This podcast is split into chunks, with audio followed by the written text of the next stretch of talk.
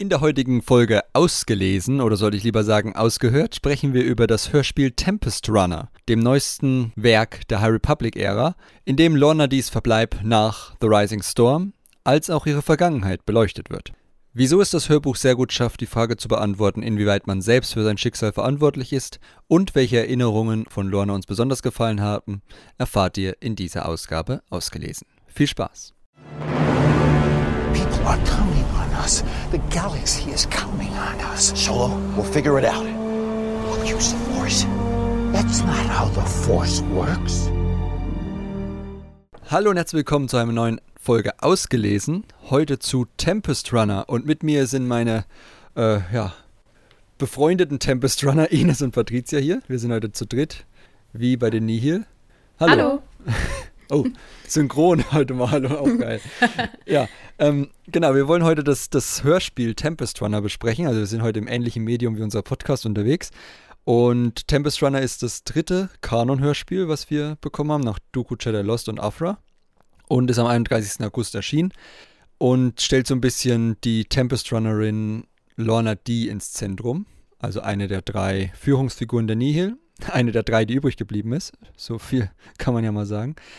Ähm, das Hörspiel geht ungefähr, glaube ich, sechs Stunden, ne? Wurde mal. Ja. Ja, insgesamt, ja. Ziemlich genau sechs Stunden, ja. Genau, und ja, erstmal so ein grober Gesamteindruck. Jetzt fangen wir mal, bei sowas können wir über die technische Sache reden. Ich meine, bei Büchern könnten wir über die Papierqualität sprechen, aber hier können wir mal über die Produktionsqualität sprechen. Wie hat euch denn die gefallen? Also, das ist ja ein spezielles Medium. Hat euch das angesprochen? Hat es euch unterhalten? Wart ihr voll drin? Oder war teilweise vielleicht ein paar Sachen zu viel auch? Haben abgelenkt? Also qualitativ hat man, glaube ich, nicht ganz so viel zu bemängeln. Wir kennen das ja schon von Star Wars, dass da die ähm, Qualität von den Hörbüchern an sich relativ gut ist und auch aus den vorherigen Hörspielen, dass da eben relativ viel mit Hintergrundgeräuschen und Musik gearbeitet wird. Also da kann man echt nicht viel aussetzen. Ähm, das war auch wieder sehr atmosphärisch alles. Was ein bisschen schwierig war, war manchmal, dass eben die Akzente sich sehr geähnelt haben und man dann nicht ganz so leicht auseinanderhalten konnte, wer genau gesprochen hat. Aber insgesamt von der Qualität war es ziemlich gut. Ja, kann ich eigentlich auch nur zustimmen.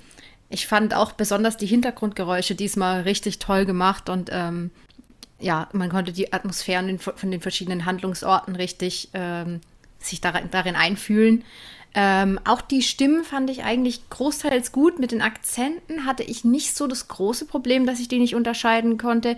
Ich fand es eher schwierig, äh, eine Figur zu verstehen. Ich sage jetzt mal nur nicht welche, weil ich weiß nicht, wir sind noch nicht im Spoiler-Teil. Ich weiß nicht, äh, du meinst. Ja. Genau, das, das fand ich, fand ich ein bisschen äh, schwierig und äh, ja, musste ich manchmal irgendwie zurückspulen und das war dann nicht so toll. Aber ansonsten, äh, ja, schön produziert.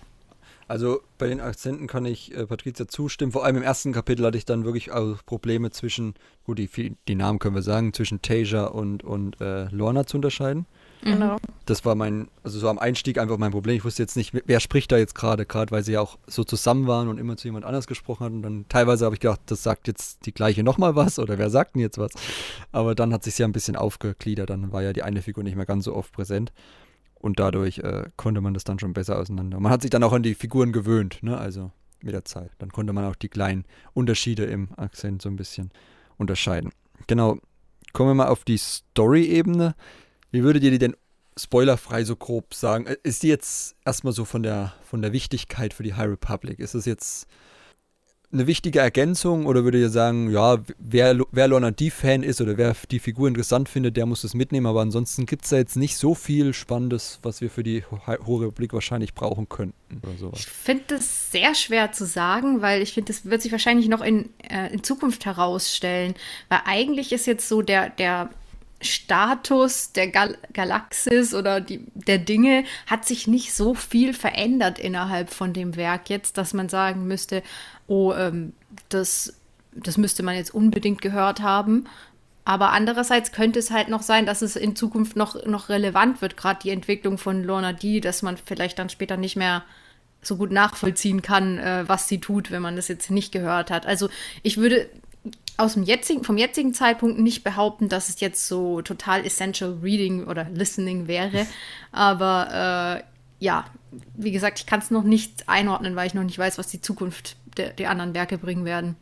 Ja, das glaube ich auch. Also ich denke, erst in Zukunft wird sich zeigen, was genau die Geschichte so an Entwicklung mit sich bringt und auch was das für die Galaxis noch bedeutet. Ich kann mir gut vorstellen, dass dann in den Werken von der nächsten Phase auch erwähnt wird, was hier passiert ist, sodass man wahrscheinlich nicht ganz so viel verpasst, wenn man es überhaupt nicht schafft, das anzuhören bis dahin. Aber für die Charakterentwicklung an sich macht es natürlich trotzdem Sinn, das zu hören. Ja, es haben ja bis jetzt andere High Republic-Werke auch immer gut geschafft, nochmal in einem Kapitel oder so nochmal zusammenzufassen, was in den anderen Werken passiert ist. Gerade wenn wir so an ähm, Out of the Shadows und Rising Storm zum Beispiel denken. Hat wurde ja auch nochmal zusammengefasst, was da auf Valo passiert ist. Ja. Also sowas wird wahrscheinlich dann hier auch passieren. Gerade weil es ja doch ein spezielleres Medium ist und wohl auch vorerst schwieriger wird für die deutschen Leser. Also das kann man ja schon mal sagen. Oder die die deutschen Konsumenten der Hohen Republik, wenn man so will. Ich gehe jetzt nicht davon aus, dass es ins Deutsche übertragen wird als Hörspiel. Wurden die ersten beiden ja auch nicht.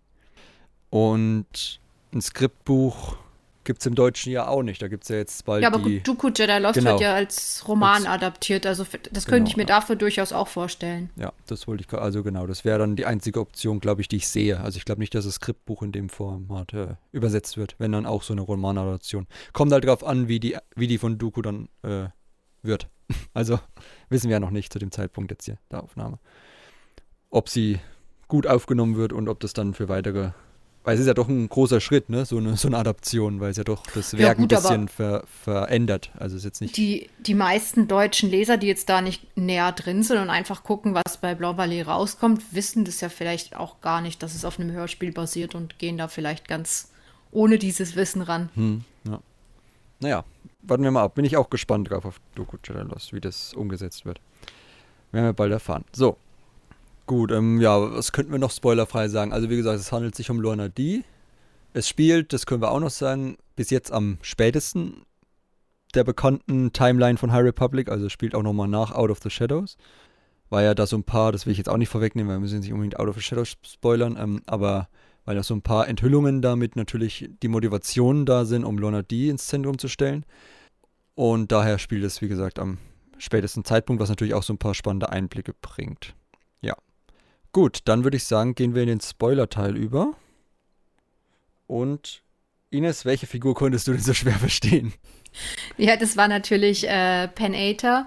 Ja. Ähm, ja, der war sehr schwer zu verstehen. Der wurde so mit so einem, ich weiß nicht, ob seine Stimme an sich wahrscheinlich schon so tief ist, weil der ist jetzt irgend so eine, so eine relativ große, kräftige Spezies, aber dann hatte er durch den Giftanschlag von Lorna ja noch irgendwie Atemprobleme und irgendwelche Beatmungsschläuche mit dabei und das, das war einfach so, so eine Stimme, die sehr äh, tief wiedergegeben wurde, also so künstlich ver, äh, tiefer gestellt und dann noch mit so weiteren Effekten und da haben sie einfach ein bisschen zu viel dran rumgedreht, meiner Meinung nach. Man hätte die halt einfach ein bisschen tief machen können und äh, aber irgendwie so, dass es noch halbwegs verständlich ist. Also ich fand das sehr viel ähm, nicht verständlich davon.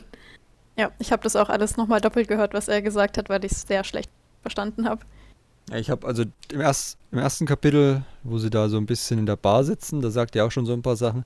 Das habe ich nicht mit Kopfhörern gehört, den Rest habe ich dann meistens mit meinen Noise-Canceling-Kopfhörern, da ging's. Aber es war schon nervig. Also ich, ich kenne das auch, also zum Glück kam er nicht so oft vor, weil sowas regt mich dann auch auf.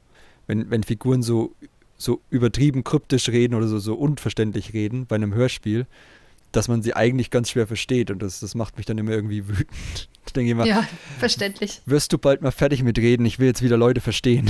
Das, und das am schlimmsten ist es so bei Hörspielen oder bei, bei Hörbüchern, meine ich, wenn dann irgendwie ein Sprecher eine Figur so ganz seltsam spricht. Das hatte ich ab und zu bei den Harry Potter Hörbüchern damals mal. Wenn dann irgendwie Figuren ganz nervig gesprochen werden, weil sie halt so im Buch charakterisiert werden. Aber wenn du das halt dann wirklich mehrere Seiten hintereinander hörst, dann denkst du halt, ah, bitte nicht mehr. Sprich dir nicht so nervig. Das geht auf, die, das geht auf Dauer auf die Nerven. Aber bei Panater war es wie zum Glück überschaubar. Und ich glaube, in den Rückblicken war er ja noch ein bisschen leichter zu verstehen, ne? Also, weil er da dieses Gifting noch nicht hatte. Also das Ja, das zumindest stimmt, ein ja. bisschen variiert dann da. Ja. Ja, gut.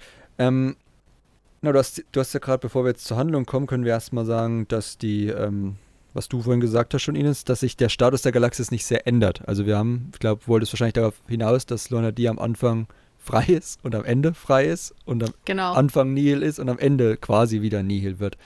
Je nachdem, wie sie dann ihre Bedingungen den anderen beiden darlegt, zu denen sie stößt am Ende. Und ja, äh, das stimmt. Also viel verändern tut sich nicht. Das ist, glaube ich, auch so gewollt, würde ich sagen, oder? Ja, vielleicht Ja. ist es wirklich so beabsichtigt, falls manche Leute einfach keine Hörspiele hören wollen, dass man sagt, da, da lassen wir jetzt nicht so viel geschehen, dass dann andere, die das nicht gehört haben, nicht mehr mitkommen oder so.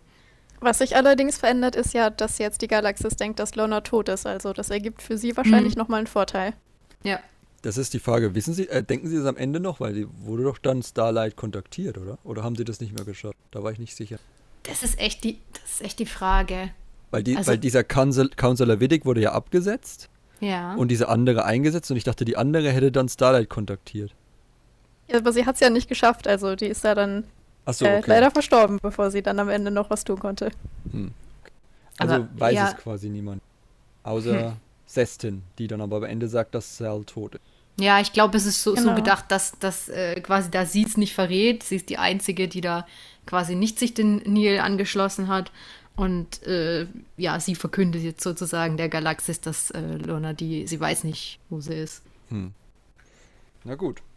Also dann äh, ein kleiner Vorteil quasi für Lorna. Und die Leute denken immer, sie ist das Auge. Das darf man ja auch nicht Ja. vernachlässigen. Genau, dann kommen wir mal zur Handlung. Wir, wir teilen das so ein bisschen, also für diejenigen, die hier sind und im Spoilerteil sind, haben wahrscheinlich das Hörspiel gehört. Und wenn nicht, dann erkläre ich es euch kurz. Es gibt eine sogenannte Rahmenhandlung so ein bisschen, die spielt natürlich drei Monate nach Valo.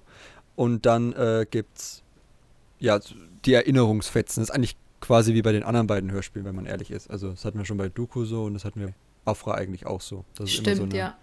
ich glaube, das bietet sich wahrscheinlich einfach so ein bisschen an für dieses Medium. Und da kann man halt so kleinere Episoden aus den verschiedenen äh, Zeiten erzählen, ohne dann alle Lücken füllen zu müssen, wie bei einem Roman, der von A nach B geht, ohne da verschiedene Abzweigungen zu nehmen. Genau. Und in der Rahmenhandlung, was wir ja gesagt haben, wird Lorna im ersten Kapitel unter sehr viel Stöhnerei vermeintlich, vermeintlich besiegt und äh, sprengt sich selbst in die Luft dann äh, noch, nachdem sie schon irgendwie erschossen wurde. Also es war seltsam. Also ihr Double erschossen wurde. War das nicht ein Druide sogar nur? Ja, Ja. ja, das war Ja. eher Droide. Also da war ein etwas übereifriger republikanischer Pilot, dessen Namen ich mir nicht gemerkt habe, weil der nur im ersten Kapitel wichtig war, äh, zu, am Werk. Genau, und sie überlebt den Angriff auf ihr Schiff. Das war so ein bisschen das erste und dann nennt sie sich Sal oder ja, ist schon wieder so ein Name. S-A-L habe ich sie jetzt geschrieben, ich glaube, das ist richtig. Ja, Und- ich, ich glaube, sie nennt sich da nach, da nach diesen Elementen von ihrem Heimatplaneten, wenn ich mich richtig erinnere. Ich glaube, diese komische Ebene, wo sie am Anfang äh, bei, bei der Vergangenheit äh, reitet, da, die heißt, glaube ich, irgendwie Cell Ah, Ebene oder Ah. sowas. Und, die, und die, die Mountains heißen Crossed Mountains, also ihr Na Nachname irgendwie. Also so habe ich mir das zumindest erklärt. Also, Ja, das würde aber auch Sinn ergeben, weil sie ihren Namen ja immer irgendwo hernimmt. ja. Ist auch so ein wichtiges Thema, ne? Das Ma äh, Namen- und Masken-Ding. Also da kommen wir nachher noch ein bisschen drauf, wenn wir über sie selbst sprechen. Genau. Und dann hat noch eine andere, ein Storm von ihr, glaube ich, überlebt. Ne? Tasia war ein Storm. Ja. Die äh, sie dann damit erpresst, zu wissen, wer sie ist. Und das ist so ein bisschen die, das erste Dilemma für sie. Wird sie es verraten? Inwieweit wird sie erpresst? Und dann kommt sie auf ein Gefangenenschiff. Und da hatte ich direkt ein paar Mendo-Flashbacks.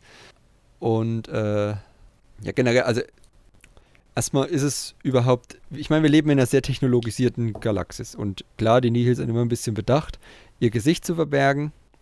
Und Lorna Dies sollte jetzt vielleicht kein Name sein, den man kennt, aber da ist schon die erste Frage, wenn, was wir, was wir in der ersten Erinnerungssequenz dann erfahren, dass Lorna Dee ein Mitglied der royalen Familie war, auf Alof, wie auch immer der geschrieben wird, äh, ähm, müsste man dann nicht irgendwie in den Datenbanken den Namen finden? Also wer diese Lorna, äh, beziehungsweise die Familie Die oder so, wenn das da so äh, royale Keeper des Planetens waren, die müssen ja irgendwo registriert gewesen sein. Die können ja nicht einfach unbekannt in Archiven sein. Also sucht man nicht den Namen mal irgendwie raus und guckt, wer war diese Lorna Die oder woher kommt der Name Die und stellt dann da Nachforschungen an? Das Ja, stimmt, das ja. ich habe stimmt mich, auch ein- hab ich mich auch ein paar Mal gefragt, also generell, wie das mit ihrer Identität und der Geheimhaltung so gut funktionieren kann, weil sicherlich haben viele Nile von ihrem Namen gehört und kennen natürlich auch ihr Aussehen. Also sie ist ja jetzt auch nicht jemand, der irgendwie aussieht wie jeder Mann, sondern ist ja schon erkennbar, wer sie ist. Deswegen, ja, da habe ich auch ein bisschen dran gezweifelt, inwiefern sie das wirklich geheim halten kann. Ja, auch gerade, dass irgendwie die anderen Nihil irgendwie sie alle nicht äh, erkennen sollen, die da auch genau. noch auf dem Gefangenenschiff sind, dass die alle immer sie nur mit Maske gesehen haben, das glaube ich irgendwie nicht. Wenn die da in ihrer Great Hall da immer abhängen, mhm. da stehen die doch bestimmt oft vorne auf der Bühne, die Tempest Runners, da muss man die doch erkennen oder, also selbst wenn die mit Maske rumlaufen, vielleicht sogar an der, an der Stimme oder so, also die müssen doch bekannt sein. Ja, schon allein die Anzeichen, die ja, die ja in der Besprechung dran kamen, dass sie keine Markings mehr trägt ja. Ähm, was ja darauf hindeutet, dass sie nie welche getragen hat, weil sie halt der höchste Stand ist, der gar keine hat, weil er halt ne, Tempest Runner ist wahrscheinlich. Also ich glaube, das ist ja 1, 2 und 3 für die drei Ränge und dann Tempest Runner genau. haben wahrscheinlich gar keine. Und sie ja, sagt halt, sie hat keine mehr, weil sie sich halt, weil die nie halt, halt Geschichte sind oder so und sie hat sie sich abgewaschen. Auch so, naja, gut, während ich fliehe von meinem brennenden Schiff, wasche ich mir die Markings gleich mal ab. Ähm, aber egal, auf jeden Fall, ähm, daran hätten ja die anderen Nihil auf dem Schiff sie erkennen müssen, weil die haben ja bestimmt diese Markings noch. Und wenn die dann sehen, oh, das ist eine ehemalige Nihil, die hat aber gar keine, die ist doch bestimmt was Höheres dann, die kennen sich ja in der Hierarchie ein bisschen aus. Aber ja, ähm, und ich glaube, in Light of the Jedi wurde ja auch mal, ich glaube, nach, nachdem Kassav da gestorben ist und Markion seine, oder Marchion, mir ist jetzt eigentlich egal, ich, die, die Debatte führe ich nicht mehr. Wir haben uns äh, schon zu oft, äh, ja. zu oft gewechselt, wie wir den aussprechen. Also im Hörspiel war es jetzt wieder Marchion, deswegen ja. nennen wir ihn jetzt einfach mal so. Äh, ähm, seine Rede hält, sagte ja auch irgendwie, dass die beiden ihre Masken abnehmen sollen oder so.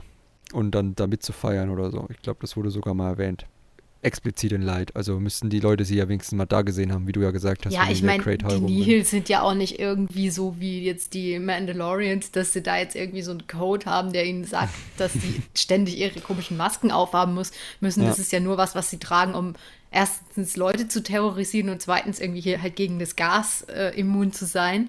Ich glaube jetzt nicht, dass die in ihrer Freizeit die ganze Zeit mit den Masken rumlaufen, einfach nur, weil es cool ist oder so. ja. Also ja, äh, da kann man wirklich dran zweifeln, ob das wirklich so geheim gehalten werden kann, ihre Identität, weil sie auch immer sehr damit angibt. Sie nennt ihr Schiff sogar so. Äh, jetzt nicht so, dass sie da ein Geheimnis draus macht. Und es ist halt nun mal ihr wirklicher Name. Also wir wissen ja, hat ja Patricia schon gesagt, dass sie sehr viele Namen annimmt und die auch immer irgendwo hernimmt. Aber Luana ist halt nun mal ihr richtiger Name. Und da hätte man, glaube ich, schon was über sie rausfinden können. Und dann hätte man wahrscheinlich, wenn man kompetente Leute auf Starlight hätte, schon da erfahren können, dass sie eigentlich Luana die ist. Aber gut, so wird es halt auf die Restitution Aber es gibt halt geschickt. keine kompetenten Leute auf genau. Starlight, oder ja, was möchtest du implizieren? Ja, ich impliziere gar nichts. Ich, ich, ich präsentiere nur die Fakten. Die Rückschlüsse können sich die Leute ja selber bilden. Die haben alle ihre guten Leute verloren auf Valo. Äh, genau. Genau, dann kommt sie an, die, an Bord der Restitution. Wie hat euch dann die Einbindung von diesem, also das Gefängnisschiff hatten wir ja noch gar nicht so oft, ne? Das Konzept in Star Wars. Also vor allem nicht in Literatur, glaube ich. Fand ich ja schon immer eine spannende Idee, wobei ich immer wieder das Problem habe, tatsächlich bei Star Wars dann diese Frage der Angreifbarkeit äh, zu überlegen. Also sehen wir ja dann auch am Ende des Hörspiels. Ich weiß nicht, ob das so eine gute Idee ist, ein Gefangenenschiff zu machen, was so frei im All rumfliegt, ohne irgendwie ausreichende Eskorte oder Schutzmaßnahmen. Ja, es ist auch, auch so ein bisschen an den Haaren herbeigezogen, warum die da auch arbeiten müssen, irgendwie so, weil sie gesagt haben, ach ja, Droiden können auch kaputt gehen oder machen das nicht so gut oder was auch immer. Und äh, äh, deswegen lieber mit Gefangenen, die dann diese Planeten wieder aufbauen müssen. Ich glaube, also nötig wäre es nicht wirklich in der Star Wars Galaxis, dass man irgendwelche Gefangenen da benutzt, um Planeten wieder aufzubauen, die überfallen wurden oder so. Es wird halt immer so ein bisschen präsentiert als Wiedereingliederungsmaßnahme. Mhm ob das dann so funktioniert, weiß ich auch nicht. Wir sehen zumindest nicht sehr viele Gefangene, außer vielleicht Cestin, bei denen das irgendwie Früchte trägt. Und die war vorher nicht schon besonders schlimm, also. Ja. Von daher. Ja, also, wenn, wenn man Counselor Widdicks äh, Erfolgsbilanz betrachtet, die er ja selber präsentiert, dann scheint es nicht sehr oft zu funktionieren. Nee. Ja, anscheinend, hat, äh, äh keine Ahnung, er arbeitet da schon 20, 30 Jahre und noch nie hat, hat er irgendjemanden wieder eingegliedert. Deswegen verliert er auch ja so ein bisschen. ziemlich den, deprimierend. Ja, deswegen verliert er auch so ein bisschen den Glauben an die Republik und so. Also, ja. Aber gut. Äh, und ja, wir erfahren ja auch, dass auf dem, selbst auf dem Schiff nicht alles so mit rechten Dingen zugeht, ne? Mit Orla Hest und ihrem kleinen. Also das, das muss einfach drin sein in so einer Knastgeschichte, ne? So ein, äh, so ein, so ein Kartell, was da drin irgendwie ja. nicht mit Zigaretten dealt, aber halt dann mit Comlinks oder so, keine Ahnung. Ja. Die halt dann so ein bisschen äh, Stress da drin machen und ihr eigenes Syndikat aufbauen, ja. Fand ich übrigens eine schöne, ein schönes Easter Egg, wenn man so will, dass Orla Hest von der Klinge von Badoda oder äh, gefangen genommen wurde, also von Porter Engel. Und Porter, genau. Ja, das ist, fand ich ganz cool. Und ansonsten, ja, die Figur hat mir jetzt nicht so viel gegeben, glaube ich. Nee, ich dachte Ja. irgendwie mal, dass da noch mehr Relevanz kommt oder so, aber irgendwie so viel hat sie nicht getan. Sie war irgendwie mehr so, wie du sagtest, dazu da zu zeigen, dass es eben im Knast gefährlich äh, ist und dass da halt fiese Leute drin stecken, die eben, wie du sagst, dealen und äh, da ihr, ihre Macht ausbauen wollen. Für mich war sie so ein bisschen repräsentativ, also einfach diese eine Seite mit den, ich sag mal, bösen Charakteren im Gefängnis, die so Lornas Vergangenheit oder Ja. ihre schlechte Seite darstellen und dann eben die, die an sie glauben. Also die Charaktere an sich hatten nicht ganz so viel Tiefe dann, aber standen für mich eher dann für was. Also so dann Sestin und Quinn später für die gute Seite so ein bisschen Ja. von Lore. Und, ja. Ja, genau. Genau, und die Restitution geht dann auf Landungskurs, als sie Landgang machen, was, ja, was wir ja schon gesagt haben, dass das Druiden nicht so gut können und auch nicht viel zu teuer sind für diese Arbeiten. Aber ich meine, es ist ja auch einfach nur irgendwie schon fast äh, poetisch, dass man die Nihil dafür nimmt, von Nihil zerstörten Dorf auf wieder aufzubauen. Und da passieren so ein paar Sachen auf einmal. Dann wird Lorna eingeklemmt von einem Trümmerteil oder von so einem, ne, von, von dem, was sie halt aufräumen sollen. Und dann kommen irgendwie ganz viele Leute, die sie mal, die mal ein Foto mit ihr machen wollen. So, so kam mir das zumindest vor. Äh, einmal haben wir Lalutin, einen, äh, ja, ein, war das ein Aqualischaner? Oh Gott, Spezies weiß ich jetzt nicht mehr. Ne, ein Selkaf, oder? Egal. Jedenfalls ein, ein Kadett aus ihrer Vergangenheit, den sie mit einem Schraubenzieher fast umgebracht hat. kind of, naja, gut. Übertrieben, würde ich sagen, aber gut. Äh, auch da, na gut, da hat sie hier richtigen Namen angegeben, aber selbst da hätte man ja schon ein bisschen mehr Fahndung machen können, als ihr hinterher zu fliegen. Ähm, genau, und dann natürlich der erwähnte Penator, der Rache will. Was wir damals tatsächlich, ich habe heute nochmal reingehört, in unserem Rising Storm Podcast ja auch schon äh, erwähnt haben, dass wir da uns wahrscheinlich mehr erhoffen können und, und auch glauben, dass er vor allem an Markion und dann auch äh, Lorna Rache üben will. Und das ist genau das, was er machen will. Das sind seine zwei Sachen, die ihm am Leben halten. Die Rache an den beiden. Wie hat euch denn die Einbindung so ein bisschen gefallen von, von Pen Ater? Also außer, dass man ihn sehr schwer verstanden hat, aber ansonsten. Also die Szene an sich erstmal fand ich ziemlich cool, weil sie ja parallel eigentlich ähm, zu der stattfindet oder dann nochmal eine Parallele sein soll zu der Szene am Anfang, wo sie mit ihrem Bruder, ich weiß nicht, auf irgendeinem Viech reitet und dann wird sie ja auch War eingeklemmt. das nicht so ein, so ein Blurk da, so wie in Mandalorian? Äh, äh, Ein Blurk, ja. okay. Genau, und dann äh, hat das für mich so eine Parallele dazu dargestellt, weil sie eben wieder in dieser hilflosen Position eben war und äh, Hilfe gebraucht hat, aber dann nicht nach ihrer Familie fragen konnte. Ähm, ja, was Pan betrifft, finde ich sinnvoll, dass er nach Rache sucht. Also das hat zu seinem Charakter gepasst. Allerdings fand ich die Szene ein bisschen wild. Also da kamen dann ja auf einmal alle an und haben aufeinander geschossen und einander hintergangen. Also da wurde es echt unübersichtlich. Ja, das ging mir auch Die so. Szene an sich fand ich eigentlich, eigentlich ganz cool, aber ich hatte dann danach gedacht, dass er dann einfach tot ist. Und ich fand es ein bisschen komisch, dass er danach dann äh, doch noch irgendwie überlebt hat. Und da dachte ich mir, ey, jetzt wurde er schon vergiftet und quasi war so fast schon quasi tot. Dann, okay, er lebt noch. Und dann wurde er nochmal so besiegt und da irgendwo einen Abhang runtergeschmissen und dann lebt er immer noch. Da, das war mir ein bisschen zu viel. Dachte ich mir, okay, also irgendwann muss auch gut sein. Ja, er ist ein Dwotin, also man weiß ja nicht, wie resistent die sind, ne? Die können ja bestimmt einiges aushalten. Ja. Ich meine, ich hätte mir am Ende tatsächlich ein anderes Ende gewünscht. Nicht, dass er nochmal kommt, aber wenn wir, wenn wir dann betrachten wollen, dass das Hörspiel da endet, wo es eigentlich anfängt, also jetzt so Status der Galaxis mäßig, bis auf dass wir halt denken, dass Lorna tot ist, konnte es eigentlich nur er sein, der dann am Ende nochmal kommt und dann nichts ausplaudern kann. Weil wenn da jetzt irgendwie die Republik aufgetaucht wäre und so, wäre es halt ein bisschen problematisch gewesen mit dem Zustand der Galaxis. Weil da hätten sie ja mitgekriegt, dass Lorna noch lebt. Ja, ich fand es halt irgendwie schade, dass es dann irgendwie so sich, sich so reduziert hat auf dieses Lorna gegen, gegen Pan. Da hätte ich mir irgendwie noch, noch mehr gewünscht. Ich habe gedacht, dass das dann irgendwie sie ihn aus dem Weg geräumt hat nach dieser Szene, die wir gerade besprochen haben, wo er fast gestorben wäre und dass dann irgendwie noch was, was anderes kommt. Ich fand es dann irgendwie, dann ist so ein bisschen auf der Stelle getreten. Genau, und sie kann dann entkommen mit der Hilfe von Seston. und offenbart sich dann jemanden auf dem Schiff. Es war so ein Moment of Truth so ein bisschen, als sie sich Riddick dann zu erkennen gibt als Lorna die. Ich habe erst gedacht, sie lullt ihn ein. Ich dachte nicht, dass es so sehr hat, so sehr habe ich die Figur schon, habe ich der Figur nicht getraut, dass ich hier nicht Ja. geglaubt habe, dass das jetzt hier wirklich eine, so. eine, ähm, ein Geständnis wird, so nach dem Motto, oh, hilf mir doch bitte, hilf mir. Und es wird eher so ein, ja, ich verrate ihm das jetzt, aber ich das irgendwie taktisch. Ja, ich habe ja an der Stelle auch echt nicht geglaubt. Also äh, habe dann gedacht, oh, jetzt, jetzt zieht sie den irgendwie über den Tisch oder so, um, um dann wieder rauszukommen und gibt jetzt hier die Geläuterte oder so und äh, nutzt es dann irgendwie, um zu fliehen oder so. Also scheinbar bin ich die Einzige, die ihr geglaubt hat, aber ich fand es sehr. Ja, ich habe praktisch darauf gewartet, dass so ihr Breaking Point kommt und dann, ja, kam er endlich. Ja, und wir erfahren ja dann im Kapitel darauf, dass Widdick sie nicht verraten hat, was er ja auch versprochen hat. Also, was ich auch, das war auch so ein schönes Detail, dass er Tasha zum Beispiel nicht ver verlegt hat, ne? Von, äh, von The Restitution of Starlight, Mhm.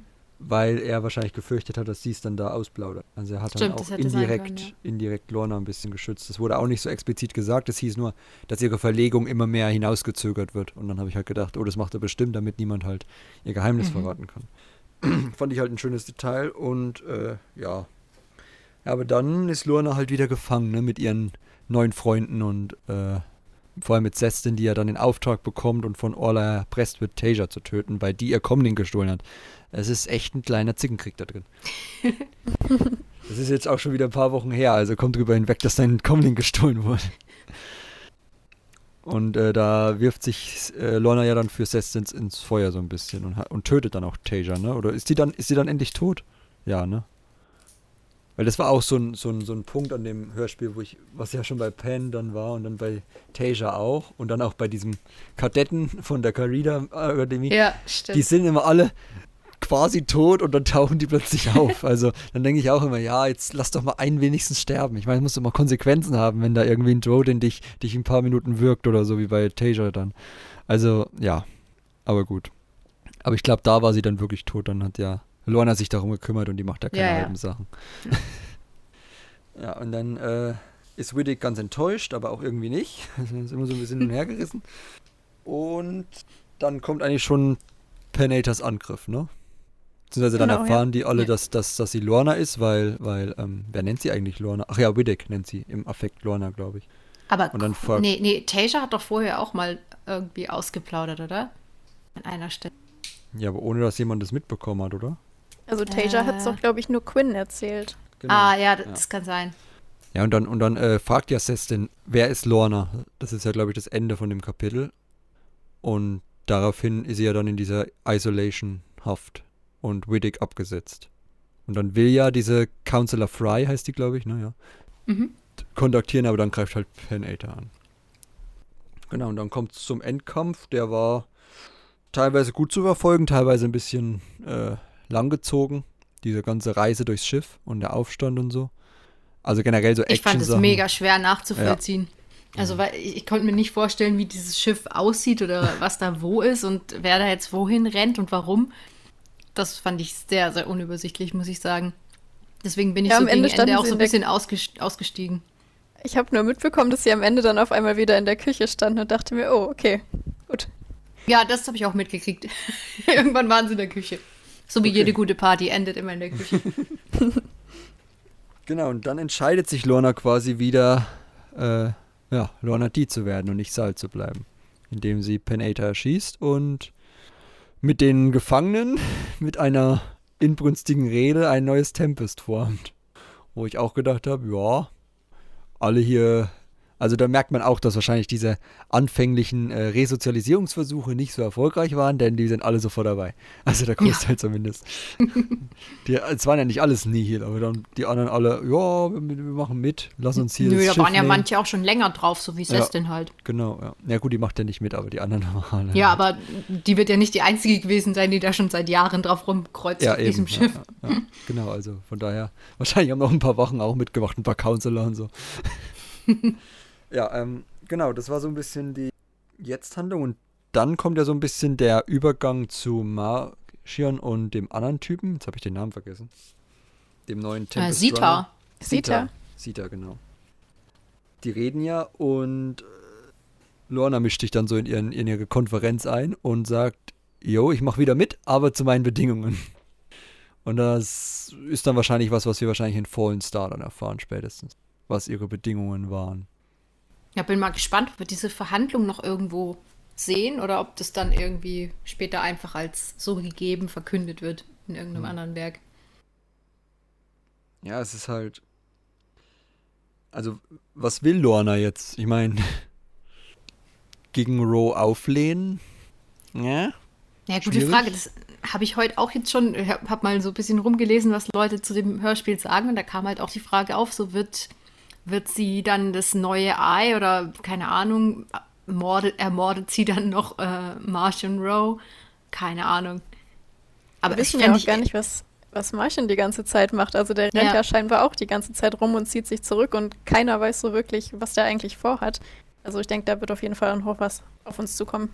Ja, ja. ich fände es halt irgendwie ein bisschen unspektakulär, wenn jetzt irgendwie so die Nihil jetzt intern anfangen, sich da äh, gegenseitig anzugreifen. Also, dass wenn jetzt Lorna quasi dann letztendlich Mar Martian Rowe umbringt und die Jedi finden jetzt niemals heraus, wer er war oder so, das kann ich mir irgendwie nicht vorstellen. Nee, ich glaube auch nicht. Denke ich auch nicht. Wir haben ja, also wir haben ja schon länger die Vermutung, dass die Nihil nur Mittel zum Zweck sind für Marion. Und vielleicht sagt er einfach, ja, nehm doch, ist mir auch egal. Ich weiß ja nicht, ob sie ob, ob von Leveler und sowas weiß. Also, ich glaube mal hm, eher nicht. Gute Frage, also, ja. Das ist halt die Frage dann, inwieweit sie jetzt dann quasi einfach mit dem Rest von dem bisschen Nihil-Ding, was gar nicht so wichtig ist für ihn, einfach zurückgelassen wird und sie denkt, sie hat einen Erfolg. Keine Ahnung. Aber das, das müssen wir halt dann abwarten, das können wir jetzt noch nicht sagen. Es war sehr offen, das Ende, wenn man so will, in der Hinsicht. Ja, da bin ich wirklich noch gespannt, was sich da noch draus ergibt. Deswegen fand ich es auch so schwer einzuordnen, wie relevant jetzt letztendlich das Hörspiel ist. Ja. Deswegen fand ich auch die Erinnerungen wesentlich spannender, teilweise. Ja, mhm. definitiv. Weil es wirklich ich bin so auch schöne, Team-Erinnerungen. Ja. ja. Weil so schöne kleine Episoden einfach wieder waren. Und die auch das äh, kommt im Hörspiel halt sehr gut raus, immer sehr gut zu der Haupthandlung gepasst haben, aber eher so ne, in übertragenen Sinn. Also auch von den Situationen, in denen sich Lorna befindet und welche Entscheidungen sie trifft. Aber die Erinnerungen waren wirklich sehr gut. Also gerade die, die erste fand ich schon mal, hat, hat mich direkt reingeholt in die Geschichte ihrer, ihrer Existenz, wenn man so will, in Lornas Geschichte. Ähm, sie war, wie gesagt, die Tochter des Keepers von Alof. Und da scheint es scheint eine gewisse Prinzipien geleitete Familie gewesen zu sein, zumindest ihr Vater und ihre größere Schwester, die äh, nicht in diesen Han in diese Handlungen reingezogen werden wollten, die Ryloff und so macht, also Sklavenhandel, äh, Spicehandel und sowas, sondern halt ehrliche Arbeit machen wollten, aber dadurch kam es halt auf dem Planeten zu Hungersnöten und sowas, weil sie halt zu wenig Ernte hatten. Und Lorna wollte das beheben, also eigentlich erstmal ein guter Beweggrund, nur halt sehr schlechte Umsetzung. Mhm ja, was habt ihr von der, von dem Kapitel so ein bisschen mitgenommen? Erstmal bis dahin. Fand ich eigentlich eins der spannendsten Kapitel, muss ich sagen, weil sie da noch so jung und unbedarft war und irgendwie erstmals in so eine sowas reingerutscht ist. Sie hat ja, wie du sagtest, die besten Absichten, wurde da von ihrem Freund, von diesem Baller, ähm, quasi total betrogen. Der hat ja von Anfang an, wahrscheinlich hat er sich nur an die Iran gemacht, weil er eben so die äh, royale Familie ausschalten wollte. Sozusagen hat sie ja direkt so einen Grund, allem und jedem zu misstrauen, weil sie so früh schon so eine Erfahrung gemacht hat, dass jemand so krass einen betrügen kann, dass er quasi letztendlich so tut, als würde er einen lieben, aber dann die eigene Familie, also die Familie von Lorna dann letztendlich umbringt oder umbringen lässt man hätte es ahnen können, dass äh, als er sagt, ja, äh, dann sper sperr dich mit denen ein und äh, mach dann die Tür auf, wenn draußen der wütende Mob steht, habe ich gedacht, ähm, nein, lieber nicht. Aber ich kann es auch nachvollziehen, wenn sie da so jung und verliebt ist und so, kann durchaus, also fand ich jetzt nicht unrealistisch, dass sie dann darauf reingefallen ist und so doof war und wirklich die Tür aufgemacht hat. Ja, also da, da stimme ich zu. Also ähm, würde ich auch sagen, dass das wirklich der, der stärkste Vertrauensverrat war, so ein bisschen für Lorna. Ja. Weil sie ihn ja wirklich geliebt hat. Ja. Also das war ja schon das, und das hat sie dann auch wirklich geprägt für den Rest des Hörspiels. Kommt auch immer wieder raus, gerade wenn sie ihn später nochmal trifft. Und Galaxis ist ein Dorf. Ähm, aber äh, ja, also ich weiß halt nicht, bei, bei Lorna beziehungsweise bei ihrer ursprünglichen Motivation, sich da mit ihrer Familie einzuschließen und dann die Tür aufzumachen.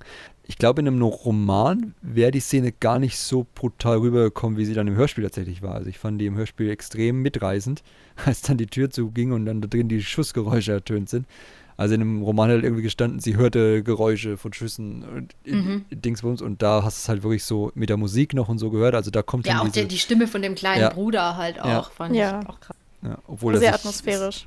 Wobei sich der kleine Bruder schon angehört hat wie ein Erwachsener, der als Kind spricht. Also muss man Ja, halt aber ist ja bei, auch bei Audiobüchern immer, immer so, aber halt einfach diese Angst zu hören. Ja, klar, ja. Aber da hätte man halt auch einen Jugend-Synchronsprecher äh, oder Spieler Das stimmt, können ja. Für die Rolle. Auch wenn sie nur recht klein. Aber ja. Genau, also da wird ihre komplette Familie ausgelöscht. Bala ernennt sich zum Keeper und äh, Lorna wird als Sklavin an die Hoods verschifft. Auch eine recht drastische Maßnahme, wenn man so will. Und da hat sie ja auch schon so ein bisschen, da ist ja das erste Mal so eine Lüge drin, ne, in ihrer Existenz. Dann auch, äh, erstmal sucht sie dafür, dass der Gamorianer nicht mehr so stinkt. Indem sie, also war der jetzt wirklich krank? Oder ich glaube schon, ne? Weil ja dann diese ich andere dachte Sklavin nicht, ich dachte, das hätte sie nur gesagt. Habe ich auch gedacht, aber weil ja dann die andere auch so blass war, was er dann Ja, auch eben, gefragt. die, ja. die Kameradin da hat doch auch dann angefangen zu husten. Ja. Hm. Keine Ahnung. Aber auf jeden Fall ist es schon ganz war es ein fieser Move. Ja.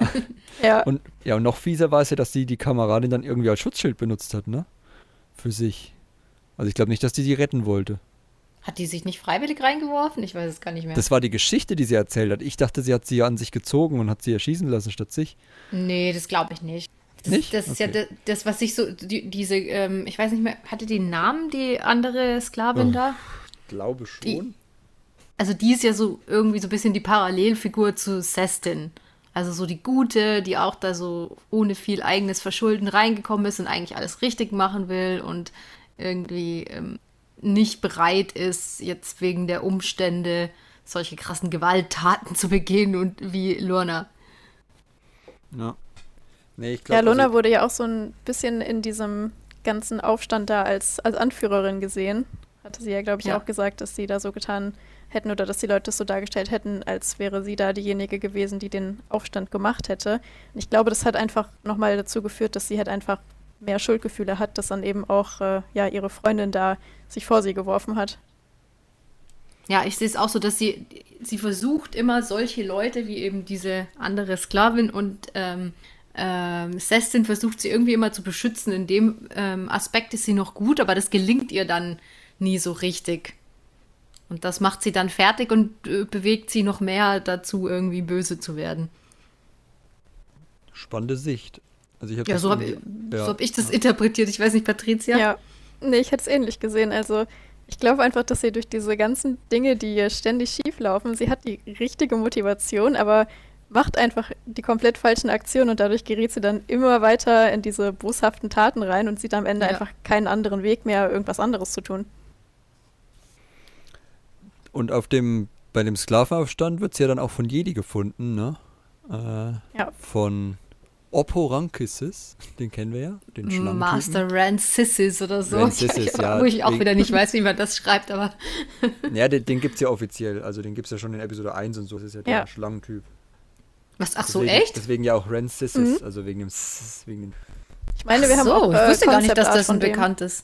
Doch, doch. Doch, das ist der mit diesen weißen Haaren, der halt so einen langen Sch äh, äh, Dings hat, so einen langen Schweif und, und dann immer so durch die Flure robbt. Ich glaube, der war auch mal in einer Gott, Clone Wars krass. Folge zu sehen oder so im Hintergrund. Okay, nee, wusste ich tatsächlich nicht. Dass, ich weiß, ich bin immer sehr schlecht mit solchen Hintergrundfiguren aus den Hm. Filmen oder so. Und Clone Wars bin ich auch nicht so äh, drin. Krass, okay, dann, ich dachte, es wäre eine neue Figur. Nee, der, der Hab dann den Namen irgendwie ja. so nach Gehör Das war aufgeschrieben. ein Cameo. war ein Ja. Cameo, ja. Okay. Mit seinem Schüler Dal. Der war neu. War, Genau. war auch ein sehr inspirativer Name wieder mal. Dal. Ja, die haben ja, Äh. so viele haben ja irgendwie immer nur so Einsilbennamen Ja. irgendwie und denkt mir so, okay, könnte mal ein bisschen kreativer sein für euren Namen. Sagt der, der Karl Kestis macht. Also ich. äh, gut, genau, da bringt sie dann einfach zur Carida Militärakademie. Da, bitteschön, ein neues Kind. Fand ich auch so ein bisschen, ja, gut. Also es, das hat ihr, glaube ich, als diese Kinderfigur auch ein bisschen wehgetan, ne? Auch weil er ja dann keinen Kontakt mehr zu ihr hat, weil er dann auch, als sich dann unterhalten, bricht ja mal der Kontakt ab, weil er zu weit rausfliegt mit seinem Schiff und, und da irgendwie einen neuen Außenposten aufbaut. Das war ja noch vor dem großen Plan von Lina so. Und äh, dann hat sie auch wieder so einen Wutausbruch. Ja, hatte so ein paar Kylo Ren-Momente immer, da hat sie immer das ganze Mobiliar äh, zerschlagen. Ja, ja sie, sie, fühlt sich halt so ein bisschen abgeschoben und ja, irgendwie genau. Da reingezwungen in irgendwas, was gar nicht ihr so entspricht. Ja, und sie hat auch Schwierigkeiten mit Autorität. Also, da, das sind zwei Wünsche bei mir tatsächlich gekommen bei diesem Carida-Ausflug oder bei der Carida-Abschnitt. Einerseits wünsche ich mir, dass sie, dass Oppo Runkis nochmal irgendwie auf sie trifft und dann erstmal feststellt, dass sie das ist. Weiß nicht, ob das nochmal passiert in späteren, dann irgendwie vielleicht bei Fallen Star oder so, keine Ahnung. Also einfach so die, weil er weiß ja nicht, dass sie Lorna D ist, ne? Sie hat sich ja einen genannt, das hatten wir dann. Hat sie ja den Namen angenommen. Und äh, als sie auf die Akademie gekommen ist, das heißt, er, er kann ja nicht herstellen, wenn er dann irgendwie hört, wir suchen jetzt nach Lorna D, dass das diejenige ist, die er damals mm, da ja. auf die Militärakademie gebracht hat. Dem glaube ich das sogar, in dem Fall. Und äh, also da würde ich mal was von. Und dann hat, hat mich tatsächlich, es gibt eine Sache, die habe ich in dem Hörspiel vermisst und das war ihre Bekanntschaft mit Chancey Yarrow. Die hätte ich gerne noch irgendwie aufgegriffen gesehen. Wie die sich kennengelernt haben. Weil in Out of the Shadows wird ja häufiger darauf angespielt, dass sie zum Beispiel Silvestri irgendwie Nahkampf beigebracht hätte und so, also Lorna. Stimmt, Stimmt die ja. kennen sich schon länger, also ja. das müsste da eigentlich. Ja, da, da war doch so gestanden, dass da, äh, als sie 13 war, irgendwie hm. Sil mit äh, Lorna trainiert hat oder so. Also Sil 13 brutalen. war. Ja. ja, ja, als, als Sil 13 war, hat sie mit Lorna trainiert, irgendwelchen brutalen Nahkampf, wo sie ja alle Knochen gebrochen hat oder so. Ja, weil, weil, äh, ja, weil Chansey Aber da war sie ja wahrscheinlich schon bei den Nihil, oder? Vermutlich, ja. Das ist wahrscheinlich in so, einem, in so einer Zeit, die vom Hörspiel gar nicht abgedeckt wird. Ja, aber, aber die müssen sich ja irgendwo erkennen und ich dachte, die kennen sich von der Carida. War, war nicht auch die Anna auf Carida? Oder war das eine andere Stimmt, Uni? ja. Die war doch auf Hast Corrida. Recht. Deswegen ja. habe ich gedacht, das kommt auch noch. Da habe ich mich voll darauf gefreut, dass die sich da irgendwie kennenlernen und dann da. Stimmt, wo du sagst, ja. stimmt. Hey, habe ich in dem Moment überhaupt nicht dran, dran gedacht, aber ich ja, das, das wäre eigentlich ein Muss gewesen, dass das da drin ist. Da weiß ich halt nicht, ob das jetzt wirklich so ein Ding ist, weil das eine von Kevin war und das irgendwie parallel lief und das, und das nicht abgesprochen war, weil das halt doch ein kleineres Detail ist, oder ob das wirklich halt bewusst ausgelassen wurde, was ich mir nicht vorstellen kann, weil wenn die schon ja, mal auf dem... Das mit, mit Carida wurde doch da schon ziemlich ausgetreten in Out of the Shadow. Ja, aber es war ja nicht von Kevin Akademie Scott, da. deswegen, deswegen Nee, aber ich, halt ich meine, die kooperieren ja sonst so eng Eben, immer. Ja. Und, äh, Deswegen habe ich das echt vermisst. Also ich hab, war echt ein bisschen enttäuscht, als es dann hieß, ja, sie fliegt jetzt da mit dem Schiff weg und äh, tschüss, ihr Loser, so nach dem Motto, und es ist vorbei hm. mit Carida. Dachte ich, irgendwas ist jetzt war, mit Chansey. Vielleicht war das der Plan und man hat es dann weggelassen, weil hm. man, also, also irgendwie muss ja einen Grund geben, sie hätte ja jetzt nicht nach Carida gemusst für die Handlung von dieser Geschichte. Das hätte man ja auch irgendwie anders machen können.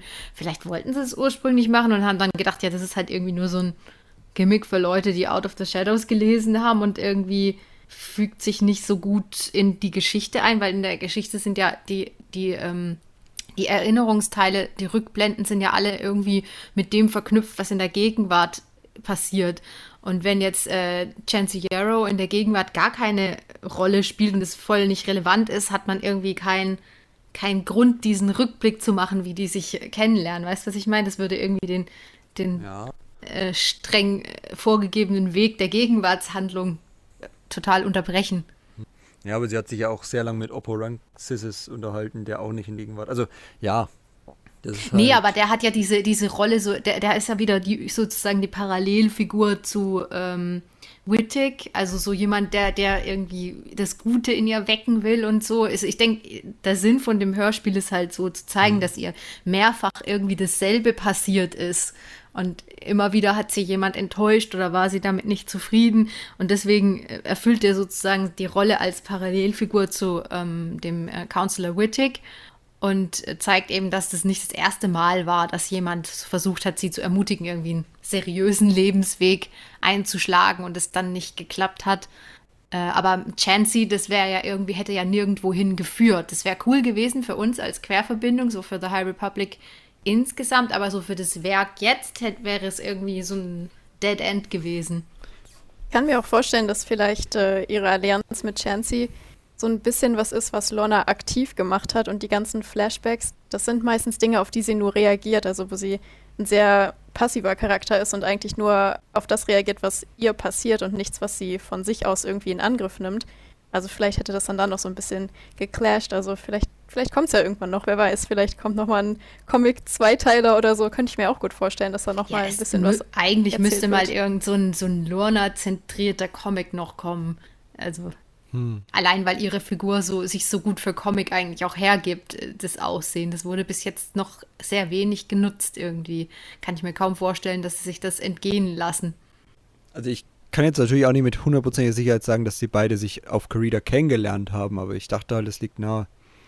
Wahrscheinlich ja schon, waren. oder? Ja. Ich meine, wenn die beide da waren und ungefähr gleich alt sind, woher ich mein, sollen sie sich sonst kennenlernen? Ich verstehe versteh vor allem deinen Punkt, Ines, mit dem dass es halt da nicht so richtig reinpasst und auch dein Partikel, dass es halt eher darauf reagiert und diese aktive Freundschaft nicht hat. Aber ich hätte halt, also in dem frühen Stadium wäre ja Chansey dann auch eher so eine Figur gewesen wie Sestin oder so. Also eigentlich gar nicht so unüblich. Mhm. Also so als Freundfigur, Freundinfigur, die sie ja dann auch irgendwie zurücklässt. Also hätte diese Flucht von Carida vielleicht noch mehr Tiefe gegeben, wenn sie weiß, sie lässt jetzt eine Freundin zurück, die sie da gewonnen hat. Ja. Obwohl sie ja eigentlich alle nur als Rookie und, und, und nicht ernst genommen haben, eigentlich die älteren Semester.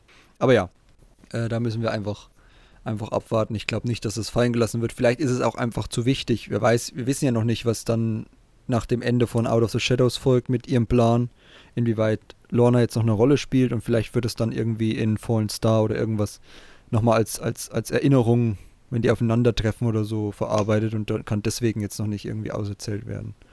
Keine Ahnung, vielleicht hat es noch irgendwie eine Bewandtnis dann für die größere, weitere Geschichte. Ja, bin gespannt, ob da noch was folgt. Vielleicht wollte man es auch, das war ja das, was wir vorhin hatten, wenn Leute Hörspiele nicht so sehr hören, nicht da reinpacken, weil es noch zu wichtig ist, vielleicht sogar. Vielleicht, ja. Dass dann nicht alle sagen, ja, wollen wir, wieso, hä, wir haben doch nur erfahren, dass die sich kennen, aber plötzlich passiert dann das. In Fallen Star zum Beispiel. Keine Ahnung, kennen wir ja noch nicht, aber äh, wie, wie konnte denn das passieren? Ja, da müsst ihr ins Hörspiel. Ja, das habe ich doch nicht gehört. Ich bin doch nicht so der Hörspieltyp. also ja, vielleicht liegt es auch dann daran, dass man da eher auf Corrida das so, so, ein, so eine unwichtige Figur wie Lalutin in ins, ins Zentrum gestellt hat, äh, der dann gleich im äh, äh, selben Hörspiel eigentlich schon wieder die Rolle verliert, die er hat oder nicht mehr so wichtig ist. Genau, genau, den, den, den trifft sie ja da und das ist so ein et etwas älterer Schüler und den durchlöchert sie dann mit einem Schraubenzieher. durchlöchert. Das klingt brutal. naja, es war brutal, oder? Also ich weiß nicht. Ja, aber durchlöchert. ja, sie ersticht ihn mit Zieht einem... Zieht ihm halt über ja. den Schädel so. Ja, gut. Es, es, es stand da, er wäre tot, also... Weil er nicht mehr geatmet hat und nichts mehr und keinen Puls mehr hatte vor allem. Also ja, aber dann war, war er ja wieder doch nicht tot. Ja, das sage ich ja. Das ist ja in dem, in dem Hörspiel sowieso so ein dauerhaftes Problem, dass niemand wirklich tot ist. Ja. Äh, aber es war schon im ersten Moment so ein bisschen, ja gut, die, die bauen da irgendwie übungsmäßig irgendwelche Speeder zusammen oder Raumschiffe. Und dann bringt eine Schülerin erstmal einen anderen um. Also. Ja, gut, aber der hat es ja auch verdient, der hat sie auch ja, voll also, gemobbt. Deswegen kann man. okay, okay. Ich distanziere mich hiermit. Hot Take. ja, Hot Take auf jeden Fall. Also, er hat es verdient zu sterben, weil er sie gut, ja, Mobbing ist nicht gut, aber deswegen jemanden gleich umzubringen. aber ich fand. Nee, ich meine, hier, hier, konnte man halt verstehen, ähm, woher Luna kommt, warum sie da so ausgerastet ist, weil sie einfach irgendwie nicht ernst genommen wurde und äh, einfach keinen Bock mehr hatte auf dieses Leben an, an der Akademie, wo sie sich immer unterordnen musste und dann sogar irgendwie die, die ein paar Jahre über ihr waren, sie noch äh, quasi so behandelt haben, als wären sie ihr Vorgesetzter und gesagt haben, sie müssen sie mit Sir ansprechen oder irgendwie so. Hm. Und das versteht man halt ihren Freiheitsdrang, warum sie dann da ausbrechen will und irgendwie selbstverantwortlich irgendwas auf die Beine stellen will, statt sich da immer von irgendwelchen Leuten sa zu sagen zu lassen, was sie jetzt zu tun hat. Ja.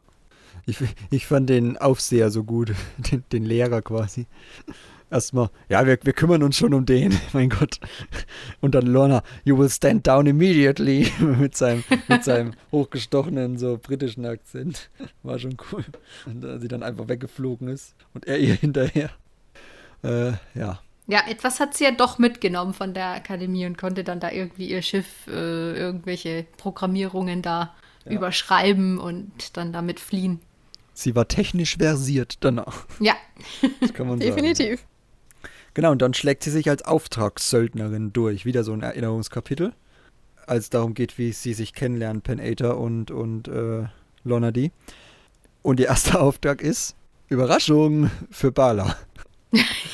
Ja, auch großer Zufall, dass er da irgendwo an, Ja. auf einen ganz anderen Planeten kommt, um da irgendwen zu suchen, der dann für ihn Dinge regelt auf seinem Planeten. Und ich Und dann ist Aber sie ist ja auch selber ständig, sie ist ja selber ständig davon genervt, dass irgendwelche Leute aus ihrer Vergangenheit ständig wieder auftauchen. Das fand ich so gut.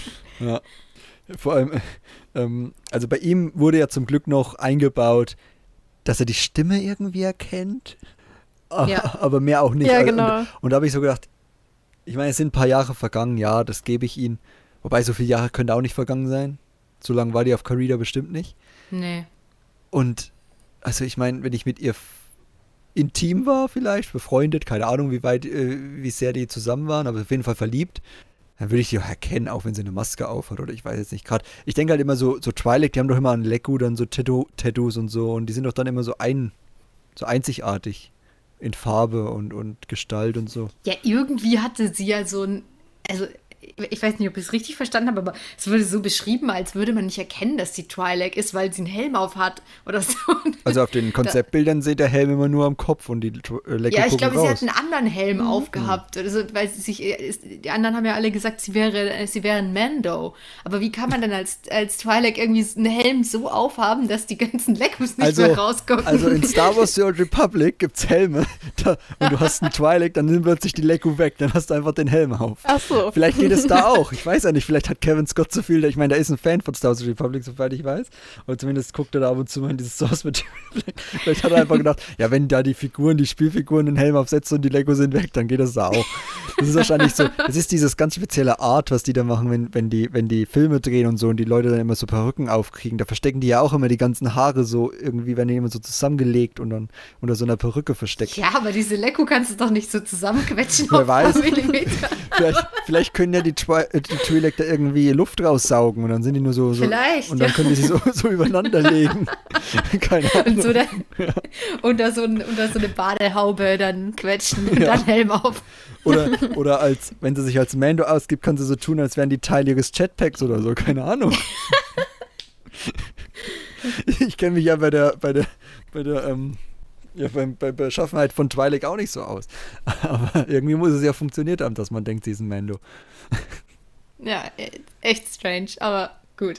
Ja. Es war ja auch ein Beskar-Helm, ne? Wo der her- herkam, wusste ich dann auch nicht, aber sie hat halt einen. Anscheinend. Hat sie sich wahrscheinlich gekauft. Bestimmt. Vielleicht hat sie ein Gar Kind dafür illegal. abliefern müssen.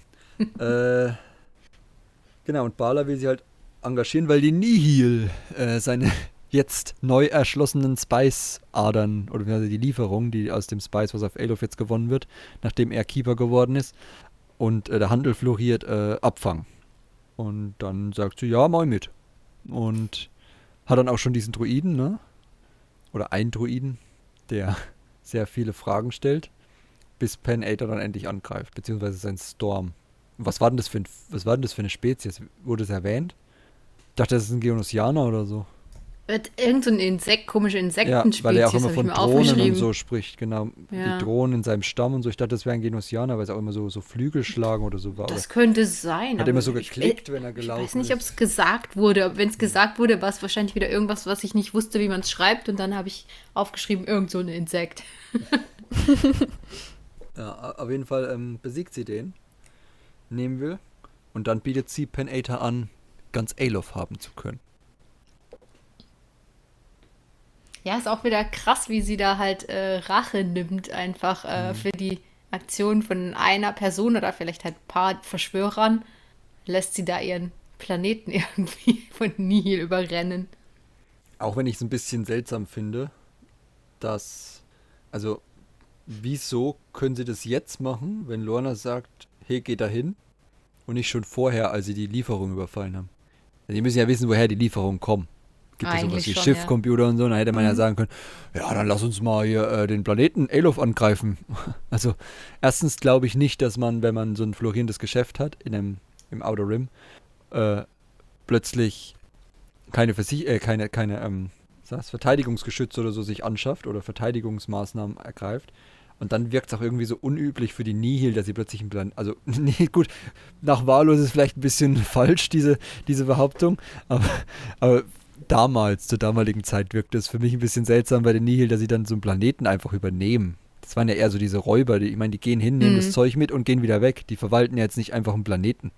Ja gut, Valo haben sie ja auch nicht langfristig. Das war ja einfach nur politisch Genau, motiviert, ja, dass ja. man die, der Republik zeigt, wo der Hammer hängt. Ja, aber da klang es ja so, ihr könnt die Minen übernehmen und dann habt ihr das Zeug an der Quelle. Ja, Und so kam mir halt die Nihil nicht vor, dass die dann da irgendwie wollen, dass man sich dann so einen ganzen ja das Planeten ist ja viel zu viel Arbeit, wenn man Ja. das alles erstmal organisieren muss, Genau. managen muss. Und dann ist man ja auch nicht mehr so mobil. Also man, dann kann man ja auch leichter Gegenmaßnahmen ergriffen werden von der Republik oder so. Also ja, das war ein Aber bisschen ich weiß auch gar nicht, haben sie es dann wirklich langfristig übernommen oder haben sie es nur einfach einmal so richtig ausgeplündert? Wahrscheinlich. Ich glaube, die wollten einfach diese Minen leer räumen und dann hat sich die Sache erledigt. Ja, du kannst doch Ja. Minen nicht leer räumen. Ja, Sonst wäre es ja keine Ja, Mine. das, was halt, das, was halt gerade so rumliegt, einfach mitnehmen. Keine Ahnung. naja. Was so für die nächsten Lieferungen so schon bereit stand in Containern oder so.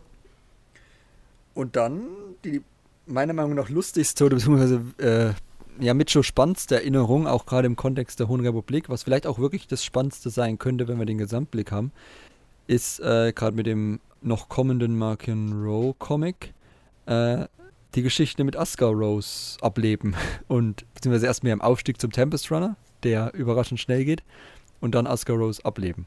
Also sie lässt sich, das ist ganz wichtig, die Zähne schärfen. Ich dachte, das, was macht denn der da Operatives an ihr? Immer zu dieses kryptische Drumrum reden und dann äh, am Ende hört man, ja, sie lässt sich ihre Zähne schärfen, was eigentlich nur die Männer machen bei den Schweilig, ne? Wurde, Ja. glaube ich, mal am Anfang erwähnt Ja. vom, vom Hörspiel. Und ist wahrscheinlich auch schon so Lore, aber da war ich nicht so drin bei der Twilight. Ähm, und dann sind sie in, ist sie erstmals in der großen Halle als Storm von Panator dann noch. Und dann wird der damalige reingebracht, San Even oder Evan, keine Ahnung. Der ja, ehemalige- Sanheven wird es immer ja, ausgesprochen. aber ich habe nicht genau gewusst, wie ich den schreiben soll, aber ja. Äh, genau, und der sollte ja, das erfahren wir dann später, der Plan war, dass er so tut, als würde er die Nihil verraten, damit er in, mit Asgaro kämpfen muss und ihn dann besiegt, weil er stärker ist als Asgaro und sie dann die Macht an sich reißen können. Und Lorna vereitelt das, indem sie ihn angreift, als er sich losreißt. Und dadurch wird sie von Asgard zum Temple Runner ernannt. Bumm. Ja, das ging irgendwie schnell. Ja. ja. Gerade mal Storm geworden und schon da ist unser neuer Tempest Runner. Aber aus Sicht von Asuka natürlich auch logisch, weil er hat ja dann auch, das wird ja am Ende im letzten Kapitel, glaube ich, gesagt, sie als his greatest work bezeichnet. Also Genau. er wollte ja aus ihr etwas formen. Das ist ja dann auch so, da kommen wir gleich drauf, wenn wir wirklich über Lornas äh, Beweggründe sprechen. Ähm, also er wollte aus ihr was formen und deswegen ist es klar, dass er sie dann so vor den versammelten Nihil direkt zum Tempest Runner gemacht hat, weil sie sich dann quasi gegenseitig was schulden und er dann gedacht hat, äh, sie ist ihm jetzt besonders treu, treuer als die, als die anderen beiden oder die vorherigen drei es hier sein konnten. Ja, aber er hatte halt keine Lust, seine Macht mit ihr irgendwie zu teilen. Sie Ja, dachte halt, das sie kann da jetzt später, ja. irgendwie Genau. dann, ähm, wenn sie ihm treu ist, dann irgendwie da mit aufsteigen und irgendwie Chef der Nihil sein. Aber äh, Asuka hat sie dann ziemlich schnell in, in ihre Grenzen ge gewiesen. Und war auch wieder so ein Moment, ne, wo sie, ja nicht Vertrauen unbedingt, aber wo sie gedacht hat, jetzt sage ich ihm, jetzt helfe ich ihm, jetzt sage ich ihm, hey, die planen da dich umzubringen. Und äh, versucht da mehr für mich rauszuschlagen und dann schlägt sich halt komplett ins Gegenteil für sie um. Also dann ist sie eigentlich diejenige, die Ja. Angst haben muss, dass ihr Plan nicht aufgeht, dass sie jetzt beide gegen sich hat, Asuka und ihn. Und dann entscheidet sie sich ja, es wird nur angedeutet, aber ich gehe davon aus, selbst ihn umzubringen. Ja, ich gehe auch davon Ja. aus, es wird nicht so richtig gesagt, wie es passiert irgendwie. Ist mir jetzt dann auch beim äh, heute nochmal durchschauen äh, aufgefallen, irgendwie so die genauen Umstände seines Ja, Todes sie- sind immer noch genau. unbekannt. Ja, es wird wahrscheinlich dann entweder im Ja. Comic kommen und, und sie sagt halt, sie möchte zur großen Halle sofort fliegen. Der Druide fragt, wieso? Und sie sagt, mach's einfach. Und danach ist bekannt, dass Markion plötzlich, das dann ist ja schon die Beerdigung oder beziehungsweise die Ja. Trauerfeier. Also Ja. ich gehe davon aus. Und das finde ich aber gut, weil sie sagt hier über Holo, dass Kassav derjenige ist, der sie, der Aska töten soll. Und ich gehe davon aus, dass Aska wahrscheinlich das mit seinem Sohn geteilt hat.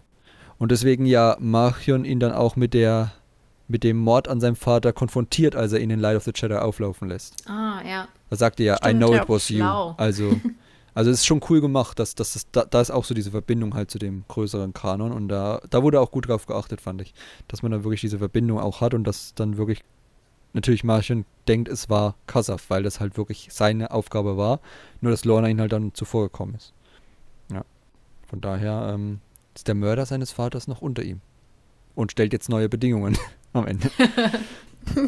Aber was ich ein bisschen schade fand, das muss ich mal sagen, ähm, ist, dass man das Auge so prominent als Anführer der Nihil dargestellt hat. Ja, das, das ist mir auch aufgefallen während dem Hören. Ich dachte auch so, ähm, dass, dass das ja eigentlich erst in Light of the Jedi äh, Martian Rowe so hervorgekommen ist und gesagt hat, so, jetzt läuft es aber nach meinen Regeln. Und davor war Stimmt. er dann immer so dargestellt als jemand, der so abseits an seinem Tisch sitzt und ja, er ist halt das Auge und so, aber äh, irgendwie es gibt so ein bisschen so ein Machtgleichgewicht zwischen dem Auge und den Tempest Runnern und äh, äh, da die aber halt so viel gewalttätiger sind als er und äh, ähm, ihn, ihn da mit eine, einem Schlag umhauen könnten, hält er sich da zurück und versucht irgendwie nur nicht mit denen Stress zu bekommen und ist ja so ein bisschen ja, nicht, nicht der Chef auf jeden Fall. Und bei, äh, das fand ich jetzt auch komisch, dass es bei Aska jetzt äh, so dargestellt wurde, oder auch bei Marcion dann in der Szene, als er eine Rede, die Rede hält, dass er sich da quasi schon so wie zum genau, Chef ja, ja. ausruft oder sagt, wo es jetzt lang geht. Ja. Genau, das, das habe ich halt gedacht, weil es war halt wirklich so ein Turning Point in Light of the Jedi. Dass dann plötzlich heißt, ja, ich bin jetzt nicht mehr derjenige, nachdem er Kassavs Hand so abgeschlagen hat und dann die Befehle gegeben hat, am Ende, vor allem, also am Ende eingeschworen hat, mit den Bildern vom, vom, äh, von der Schlacht beim Kurnebel und so. Äh, und sich unter einem Banner quasi vereinten, jetzt die Nihil, dann wurde es ja erst diese von ihm geführte Organisation zumindest. Und selbst da war es ja noch angezweifelt. Also selbst dann haben wir in Rising Storm am Anfang noch so diesen Zweifel daran und fast schon den, die innere Revolte, bis halt Valo dann als Ziel auf der Bildfläche erscheint. Also, und da fand ich schon ein bisschen schade, dass Asuka dann so dargestellt wurde als derjenige, der dann hier jetzt den Tempest Runner verurteilen kann. Und der. Ähm, Quasi im Alleingang, ja. Ja, weil, weil Mhm. Zum Beispiel am Anfang ist es ja noch pa äh, Pan Aether in, in äh, Light of the Jedi, der dann diesen einen Storm zum Beispiel rausruft und sagt, hey, wegen dir haben wir hier nicht mhm. alles bekommen ja. und wer von euch soll jetzt sterben und so. Das waren ja alles die Aufgaben der Tempest Runner und der, das Auge saß halt da und hat halt immer ein Drittel bekommen und war ansonsten still, wie du gesagt hast. Und das fand ich halt wirklich schade. Vielleicht war das so ein bisschen die Parallele, dass äh, Asuka damals zu viel wollte und deswegen dann halt auch aus dem Weg geschafft werden sollte von den anderen beiden äh, von den anderen, mhm. von den Tempest Runnern, weil sie halt gesagt haben, er wird zu mächtig. Aber das halt dann, dann war halt für mich wirklich das Schlimmste noch, dass Marchion dann bei der Trauerfeier direkt so mhm. übertrieben ja, war, ja. weil, mhm, weil der, ja. da hätte ich dann spätestens die Zurückhaltung gewollt, weil dann passt ja die Motivation wieder nicht. Dass die dann. Ja, in äh, dem Sinne hat er sich ja auch irgendwie zweimal so zum Anführer genau, ernannt. Genau, also einmal jetzt hier und dann im Buch nochmal. Ja, also irgendwie so, als ob er Anführer spielt, dann kam irgendwas, dann ist es nicht mehr.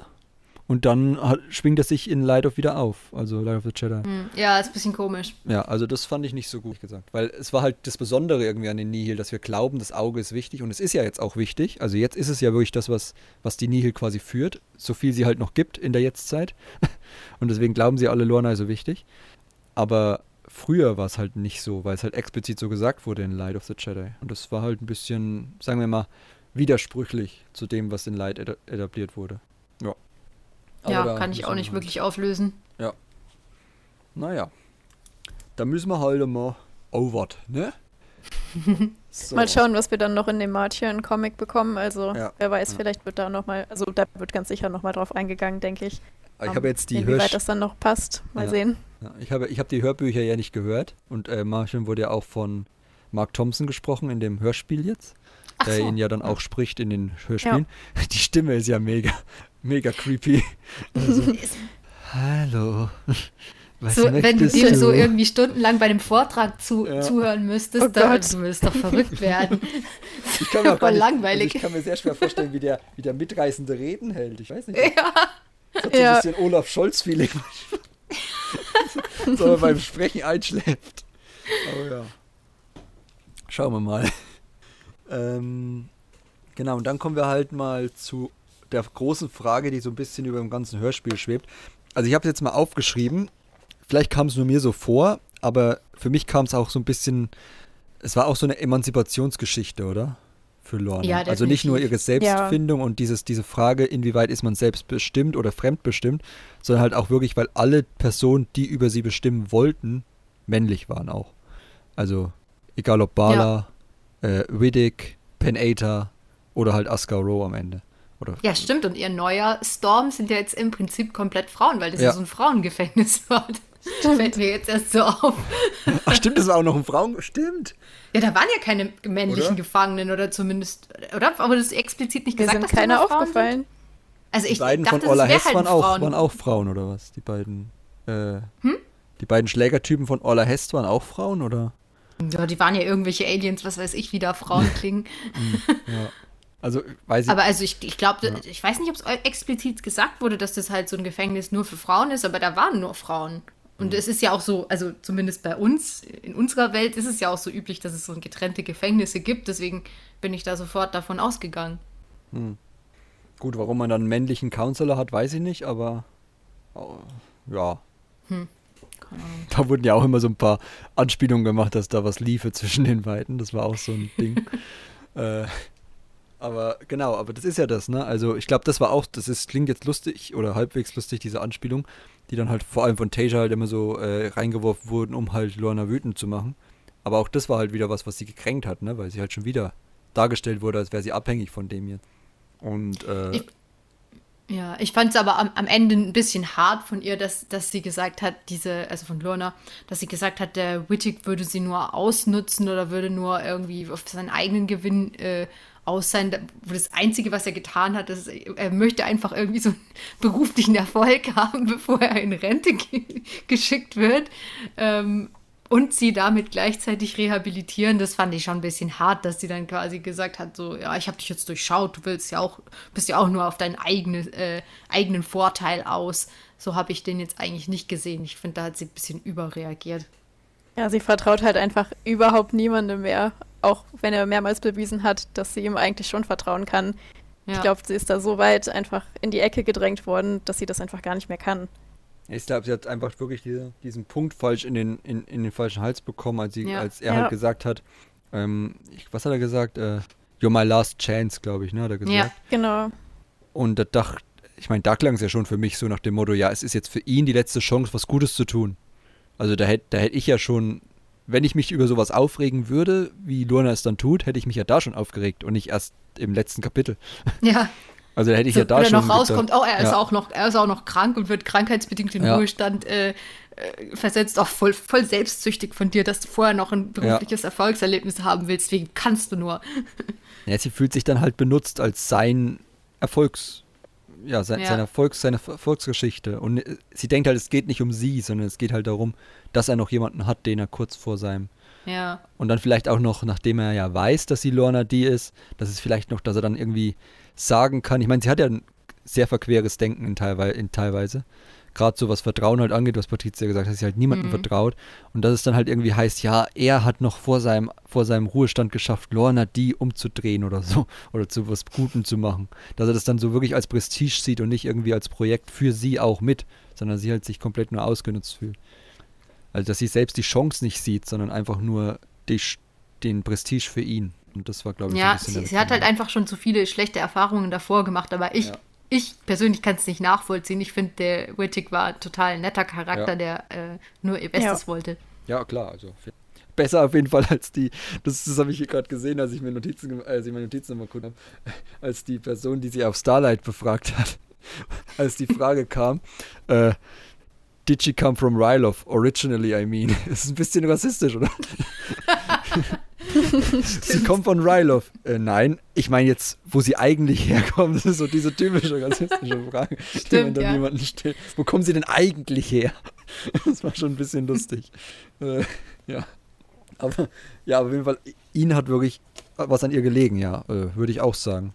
Und der positive Nebeneffekt wäre halt gewesen, dass er nochmal, dass er wirklich dieses, dieses Ziel, für das er sein Leben lang gearbeitet hat, wo er auch ihr gesteht, dass er nicht daran glaubt, gerade mit Valo und so, ne, was, was ist eigentlich gut, was wir hier tun, oder ist es eigentlich das Richtige, ähm, hätte ich ihm schon gegönnt, dass er diese Erfolgsgeschichte noch hat. Und es hätte Lorna ja, Ja. deswegen auch nicht geschadet, nur weil es für ihn ein positives Erlebnis gewesen wäre. Also von daher, äh, ja, also wie wir gesagt haben, sie reagiert da halt über, weil sie halt schon komplett in diesem Tunnelblick drin ist, dass sie niemandem vertrauen kann. Und das bringt halt dann den, das Fass noch ein bisschen zum Überlaufen am Ende. Ja, und jetzt ist halt die Frage, ne? Inwieweit ist man verantwortlich für seine eigenen Taten? In, aus Sicht von Lorna. Also, ist sie Opfer ihrer Umstände? Fangen wir, fangen wir mit dieser ganz einfachen Frage an. Kann man sagen, eigentlich kann sie nichts dazu? Also was ihre Vergangenheit betrifft, schon ein Stück weit, weil, wie gesagt, da hat sie halt oft einfach nur auf das reagieren müssen, was ihr passiert ist. Ob sie das auf die richtige Art und Weise gemacht hat, ist eine andere Frage, weil sicherlich gibt es auch immer einen Weg aus einer Situation raus, der nicht mit Gewalt ist. Also sie hätte ja auch den Typen da zum Beispiel auf der Akademie nicht schlagen müssen. Aber ich glaube, sie gerät halt einfach in so eine Spirale rein, dass sie dann einfach alles, was noch dazukommt, das lässt dann so das Fass zum Überlaufen bringen und dann sieht sie eben keinen anderen Weg mehr. Also sie hat einfach irgendwann nicht mehr diese, ja, guten Handlungsalternativen, weil sie die gar nicht kennt. Ja, ich denke, es ist echt ein bisschen so das Problem, dass oft, wenn sie gut sein will, so wie als sie diese andere Sklavin und die Sestin dann rettet, dass ihr das dann von der Gesellschaft oder von den anderen Figuren als schlecht ausgelegt wird oder dass, es, dass irgendwas Schlechtes passiert, zum Beispiel, dass die andere dann stirbt und äh, um Sestin zu retten, muss sie dann äh, Tasia umlegen und ist damit wieder als Verbrecherin abgestempelt, obwohl sie eigentlich gute Motive hatte. Und dadurch wird es für sie irgendwie schwer, so richtig zwischen Gut und Böse zu unterscheiden. Aber ich finde schon trotzdem, dass sie natürlich für ihre Handlungen verantwortlich ist, weil sie hatte sehr viele Ausstiegsmöglichkeiten. Also gerade nach, nachdem ja. sie sich dann da aus der Sklaverei befreit hat, hat war ja im Prinzip, sie, gut, sie hat jetzt keine gute Familie und Geld mehr im Hintergrund gehabt, aber so, ihr wären alle möglichen Optionen offen gestanden. Sie hätte auch irgendeinen irgendeinen Beruf ergreifen können, irgendwas tun können und hätte da jetzt nicht irgendwie auf Rache-Mission äh, gehen müssen und sie hätte sich auch nicht den Nihil anschließen müssen. Und sie hatte ja dann in der Gegenwart auch noch die Chance, dem Wittig zu vertrauen und ähm, mit ihm quasi einen neuen Weg ein, einzuschlagen. Ähm, sie hatte schon genügend Chancen, sich umzuentscheiden, aber hat es dann eben, weil sie schon so gepolt war wegen ihrer Ver Vergangenheit, einfach nicht geschafft. Das ist auch eine Sache, die mir an dem Hörspiel so ein bisschen gefehlt hat. Da hätte ich eben gerne noch mehr erfahren, was ihre Gedanken waren, um dann nochmal ihre Motive so ein bisschen zu verstehen und auch um eben mitzubekommen, was genau sie in dem Moment denkt, weil sie halt mhm. nach außen hin ziemlich kalkuliert ist. Also da hätte ich gerne noch erfahren, was sie genau denkt und fühlt in den Momenten. Ja, die ja, Figuren, ich fand's auch. Die Figuren so denken immer nur in ihre Vergangenheit, aber nicht in ihrem Jetzt. Also wir hatten sehr wenig ja. Gedanken, also gerade zu Lorna. Ne? Es gab halt, weil es halt genau. halt keine richtige Point-of-View-Figur gibt, das ist halt das Problem. Ja, ich hätte es halt irgendwie interessanter gefunden, wenn es so ähnlich eher so aufgebaut wäre wie die anderen beiden Hörspiele, dass man irgendwie so eine Figur hat, die auch mal ein bisschen was erzählt. Also es, man hat ja immer nur so quasi Flashbacks, wo dann die die diversen Figuren irgendwie äh, in der Vergangenheit miteinander reden, aber nicht so eine Lurna in der Gegenwart, die jetzt rückblickend von ihrer Vergangenheit erzählt, was man in den anderen Hörspielen mit Afra und äh, mit Dooku immer hat, dass, dass jemand sozusagen seine Memoiren so ein bisschen erzählt. Und das hätte man hier auch gut machen können, hätte für mich auch einen Mehrwert gehabt. Ja, ich habe mir zu der Lorna-Frage aufgeschrieben, dass, also genau das ist die Frage, ich glaube, sie nimmt am Ende wirklich diese, Selbst äh, diese Fremdbestimmung auch ein Stück weit immer als Vorwand, um sich nicht die Frage zu stellen, ob man wirklich abbiegen kann. Also klar, wie wir gesagt haben, am Anfang war sie wirklich sehr oft Opfer ihrer Umstände. Teilweise vielleicht auch ein bisschen aus Naivität als Kind, aber das kann man jetzt nicht vorwerfen. Jetzt zum Beispiel auf ihrem Planeten, klar, mit drastischem Ausgang, dass ihre ganze Familie getötet wird. Aber gerade so eben auf dem Schiff wenn sie dann Leute um, um sich hat wie Quinn oder vor allem Sestin und halt Riddick. Aber den hat sie ja dann trotzdem gehasst und Sestin war ja dann noch ein bisschen so die, der letzte Anker. Sie hat ja wirklich diesen, diesen, diese Möglichkeit gehabt, abzubiegen und bessere Entscheidungen zu treffen. Und wenn sie die dann nicht nutzt, dann ist auch bei mir das Mitleid vorbei. Das war so das, der ja. Punkt. Also sie nimmt es halt als mhm. Vorwand, das sagt sie ja dann aber auch Ende, dass sie ihr Schiff wieder Lorna dienen. Das war halt, das war im Endeffekt auch sehr, eine sehr schöne Idee. Schon ursprünglich, man konnte natürlich, jeder hat sich gedacht, hey, wieso nennt sie ihr eigenes Schiff Lorna D, wie sie heißt? Ein bisschen selbstverliebt. Dabei heißt es eigentlich nur, dass das wirklich das ist, was sie ist. Also, ne, sie wollte da nicht irgendwas anderes drin haben, sondern sie wollte sich selbst ausdrücken. Und das hat sie am Ende auch wieder. Das Schiff heißt wieder wie sie, weil das wirklich sie ist. Sie will sich jetzt nicht von anderen bestimmen lassen. Ja, das ist und auch so ein bisschen Trotzreaktion, glaube ja. ich, manchmal. Also gerade mhm. am Ende, als dann Sestin auch sagt ja einmal, uh, that's not you oder so, als mhm. sie sagt, sie will jetzt da wieder quasi Nihil äh, ähm, Tempest Runner werden und so. Und dann, dann sagt sie so, ja, du, du, du weißt doch gar nicht, wer ich bin und so. so schon, schon aus Prinzip quasi mache ich jetzt nicht das, was du mir sagst, was ich bin, sozusagen. Das, äh, so kam es bei mir ein bisschen an, teilweise, dass sie sich einfach absolut nicht sagen will von jemand anderem, wer sie ist oder was sie jetzt zu tun haben, zu tun hat. Wobei ich ja hoffe, dass, äh, also Lorna hat am Ende ja Sestin gerettet und sie in dieses Escape-Pod, ja, in die Rettungskapsel verfrachtet und sie zu Starlight geschickt. Ich hoffe ja, dass das nicht so ihre letzte gute Tat war, bevor sie wieder in diesen, mhm. diese böse Spirale abtaucht, sondern dass es vielleicht einfach, ja, so symbolisch für ihre Entwicklung steht. Aber wie gesagt, das kann, glaube ich, erst die Zukunft beantworten. Ja, wen hat sie denn ja. mit ihrem Last Shot erschossen? Dann Widdig, oder? Denke ich mal. Weil es war ja im vorletzten Kapitel, das Ende hieß ja, es war noch ein Schuss übrig und sie schoss mhm. und dann war das Kapitel vorbei. Und dass Destin rausgekommen ist, Quinn in ihrem neuen Tempest drin ist, kann sie eigentlich nur Riddick gewesen sein. Weil was soll mit dem sonst passiert sein? Ja, stimmt. Das ist irgendwie so ein bisschen unklar geblieben. In meinen Notizen ja. steht, Lorna erschießt irgendwas. Also ich habe es auch nicht ja. so ganz verstanden. Ich habe ihn geschrieben, äh, hat noch einen Schuss und erschießt, Punkt, Punkt, Punkt. Und dann eines Ja, ich habe mir auch irgendwie gefunden. so aufgeschrieben, nur noch einen Schuss und dann irgendwie ja. äh, nichts mehr.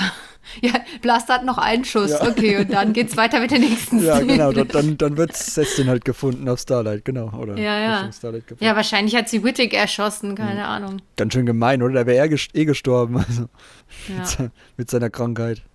Naja ganz schön fies von ihr. Aber ja, auch schön dann natürlich die Aussage, dass Sal tot ist, ne? Passt ja auch dann dazu.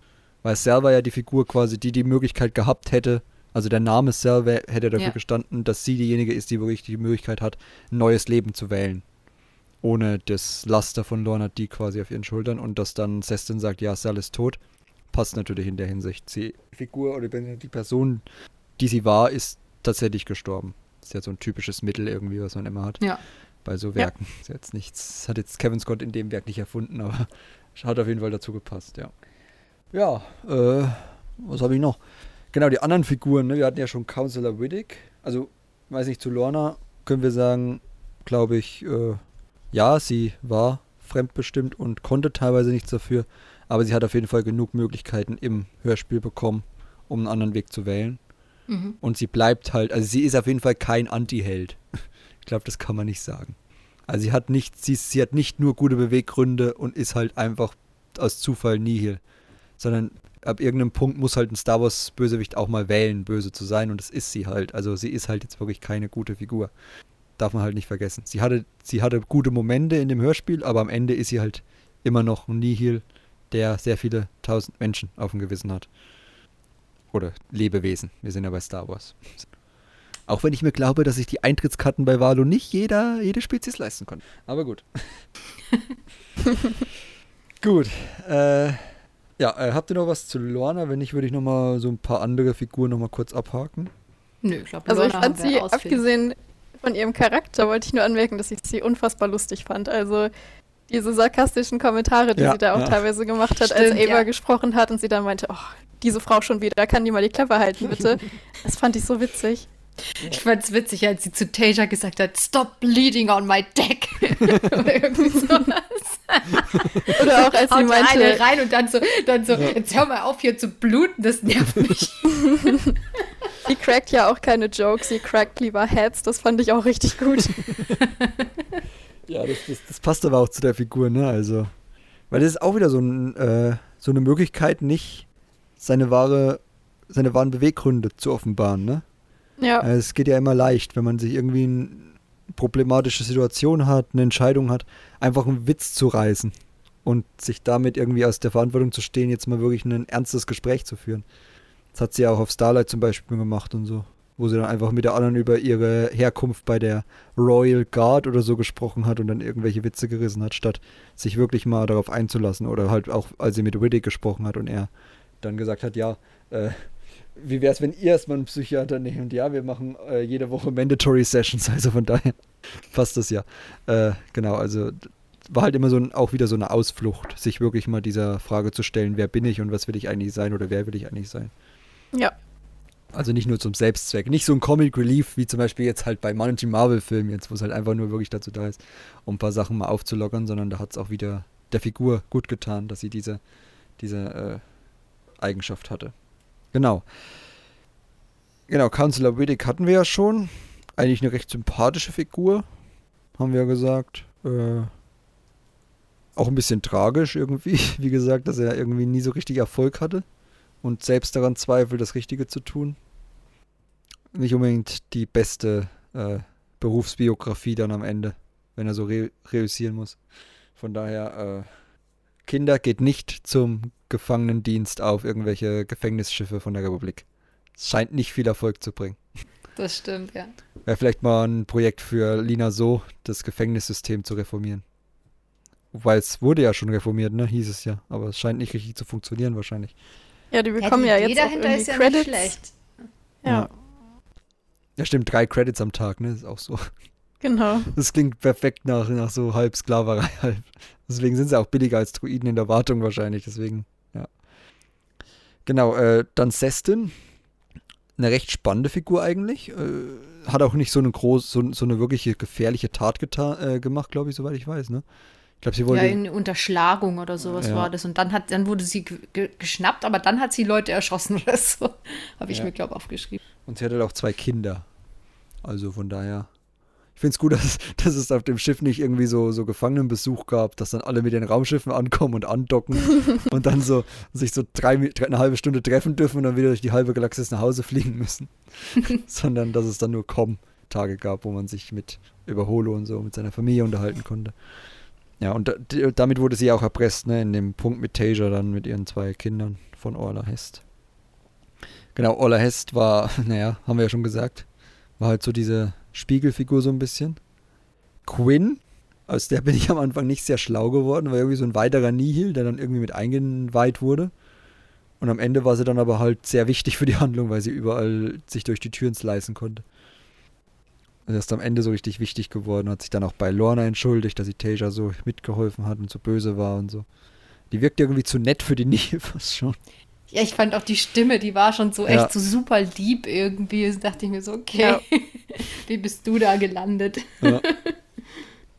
genau, und äh, Tasia an sich, ja, auch wieder so ein Ding, ne, haben wir ja schon gesagt. Hat auch ein paar Sprüche drauf. Ich meine, meine Lieblingsfigur war eh lila. die da gesungen hat. Ja, Ach so, diese komische Verrückte da, die da immer den Ja. ganzen Tag gesungen hat. Zwei. Tage lang. Oh, shut up! The same song for three days. Der kam ja dann auch die ganze Zeit im Ja, im Hintergrund und schon Hintergrund. während den, Ja. zwei, während den, während den zwei Minuten dachte ich schon, halt die Klappe. Ja, äh, das, sowas, genau, also die Soundeffekte und so, alle Ehre, aber das war auch so ein Moment, wo ich gedacht habe, bitte, ist das Gespräch bald vorbei zwischen Sestin und Lorna? Ich kann das im Hintergrund nicht mehr ertragen. ja, aber ja, auf jeden Fall äh, auch eine nette Figur. Ja, und Counselor Fry, von der hat man ja nicht viel mitbekommen. Ja, die war so ein Ja, die bisschen war halt- Bad Cop im Vergleich Ja. zu Ja. Riddick. Wollte ich gerade auch sagen.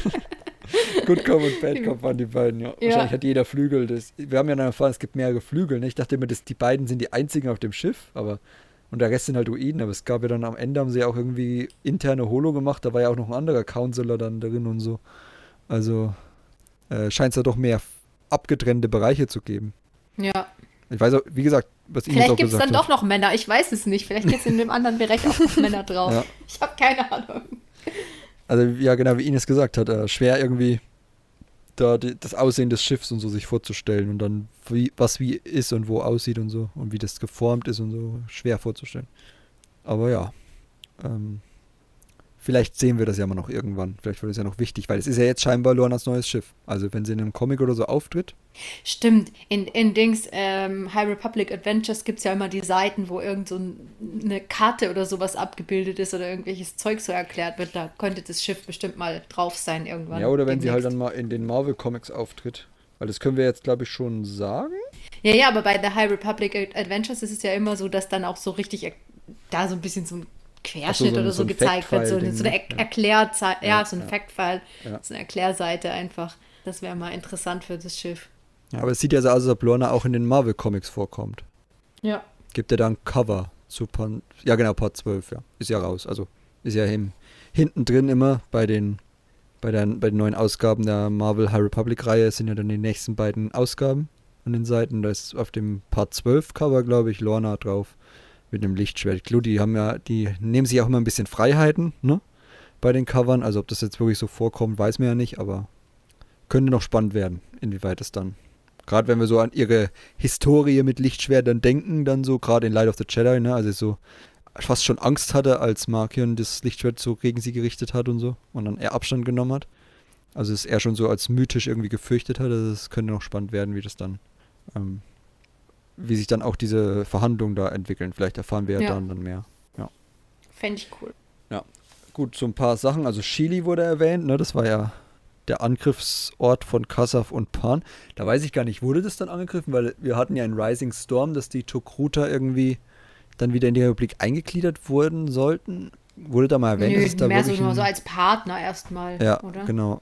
Ja, aber, aber Ja. Bei, wurden die mal angegriffen von den Nihil in Light of the Ch äh, in, in Rising Storm? Wurde das erwähnt?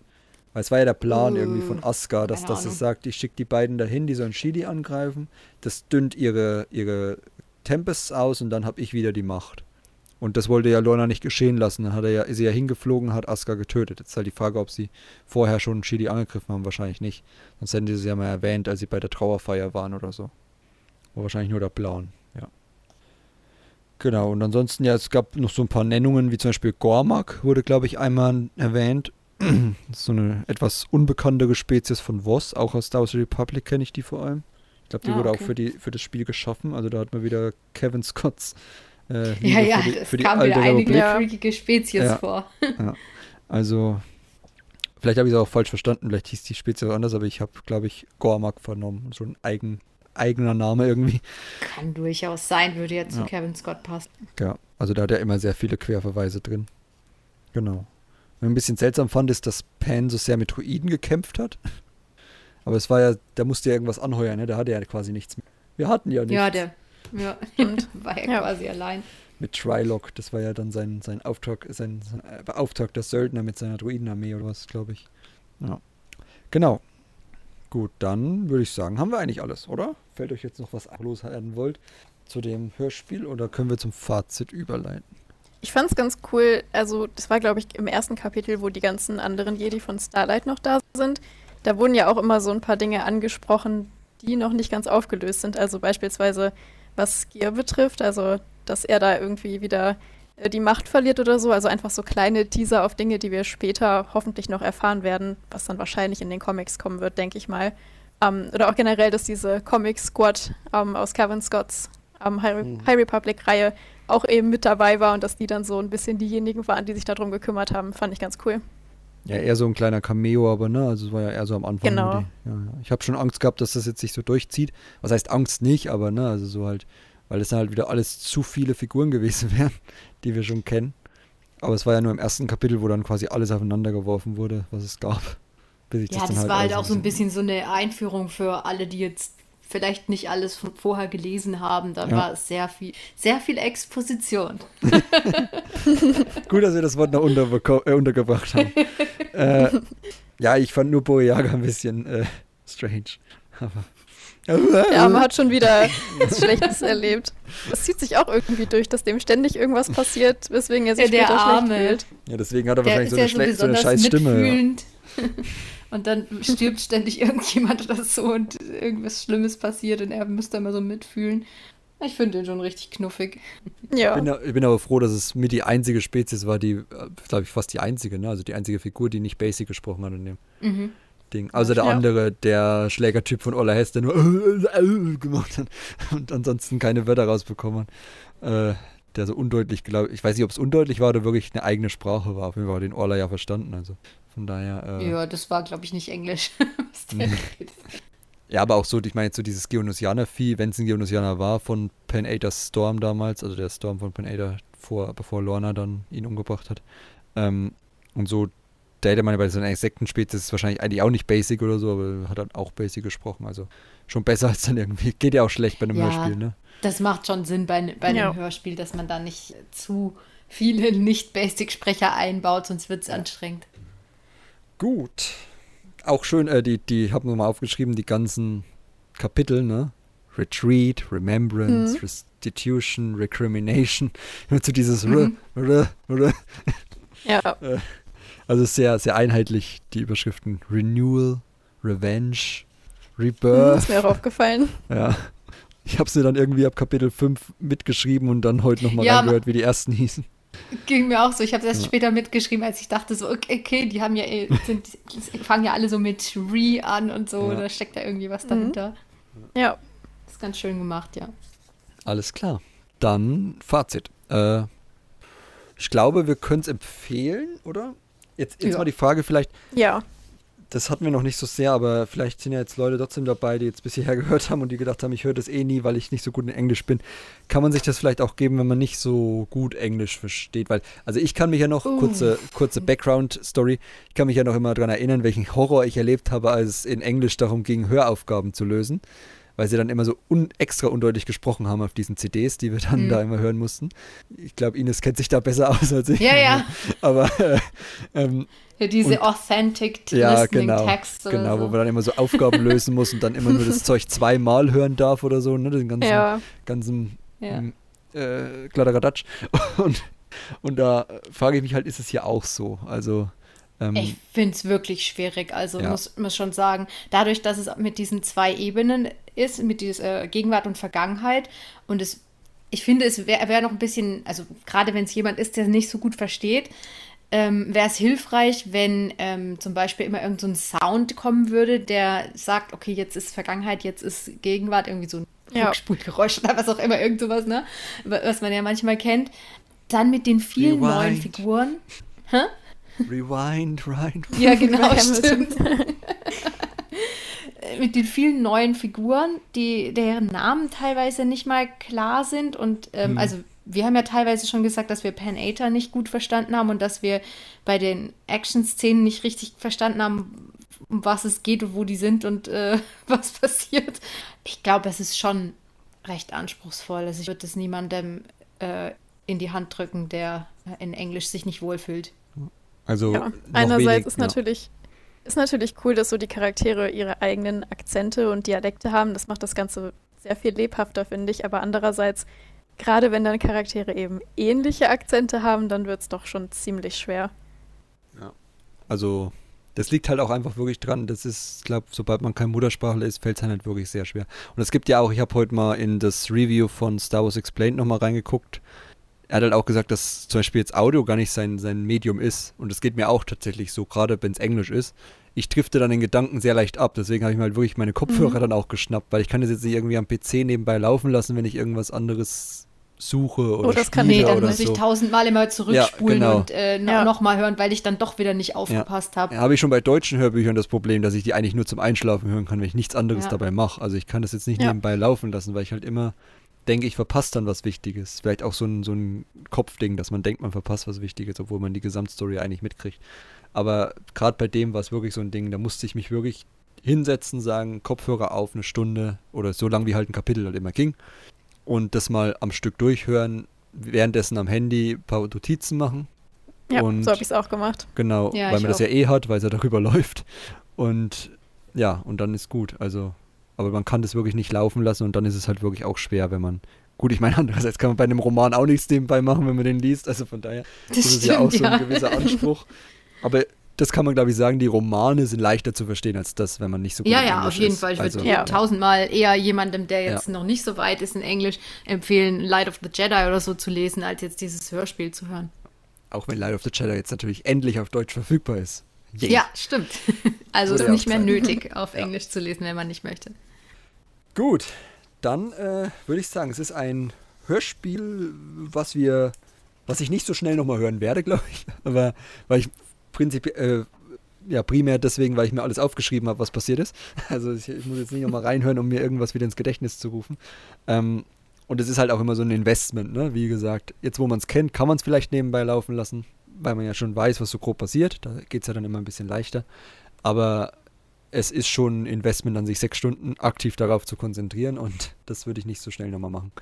Ähm, aber es hat beim ersten Mal auf jeden Fall sehr viel Spaß gemacht. Man fühlt sich auch, gerade mit Kopfhörern und blendet alles andere aus, sehr in diese Star Wars-Welt reingezogen. Am besten noch die Augen zumachen, dann kann man sich auch so ein paar Sachen gut vorstellen.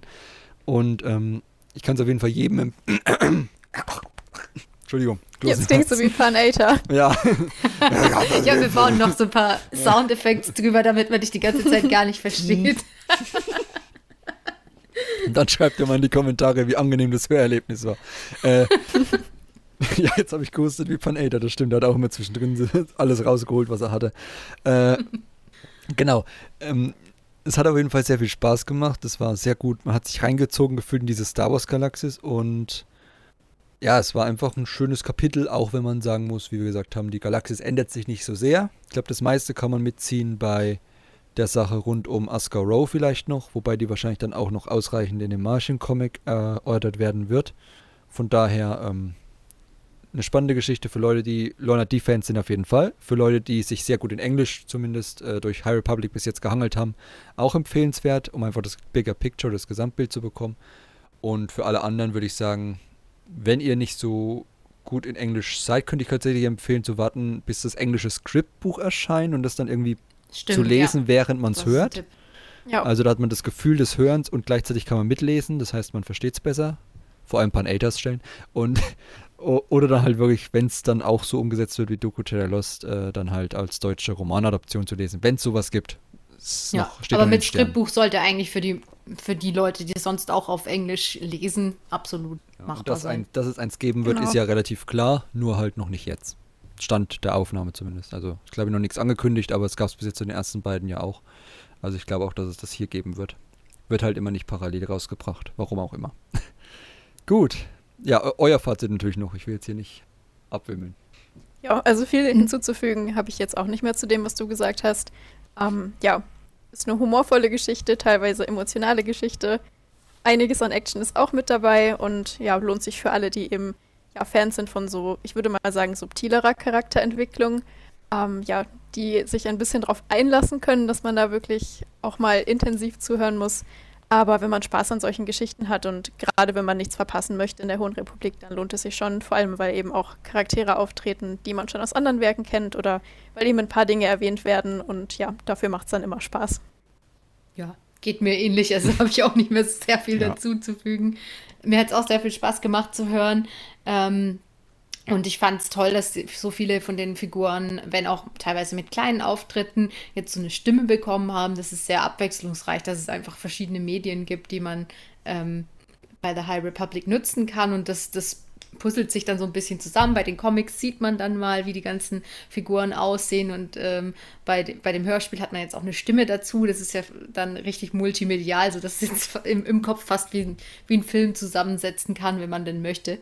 Und ähm, ja, von der Geschichte her, wie gesagt, äh, wenn man es jetzt nicht mitnimmt, hat man jetzt nicht so viel verpasst bis jetzt, außer es stellt sich im Nachhinein heraus, dass es jetzt alles noch sehr viel Relevanz hat im, in der Zukunft, aber dann kann man es ja noch nachholen.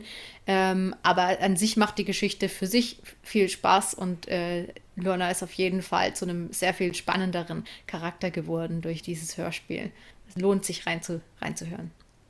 Dann hoffe ja. ich, dass es sich auch für euch gelohnt hat, in unseren Podcast reinzuhören und ihr bei einer nächsten Ausgabe wieder dabei seid. Ich hoffe, ihr, hattet, äh, ihr fühlt euch gut unterhalten.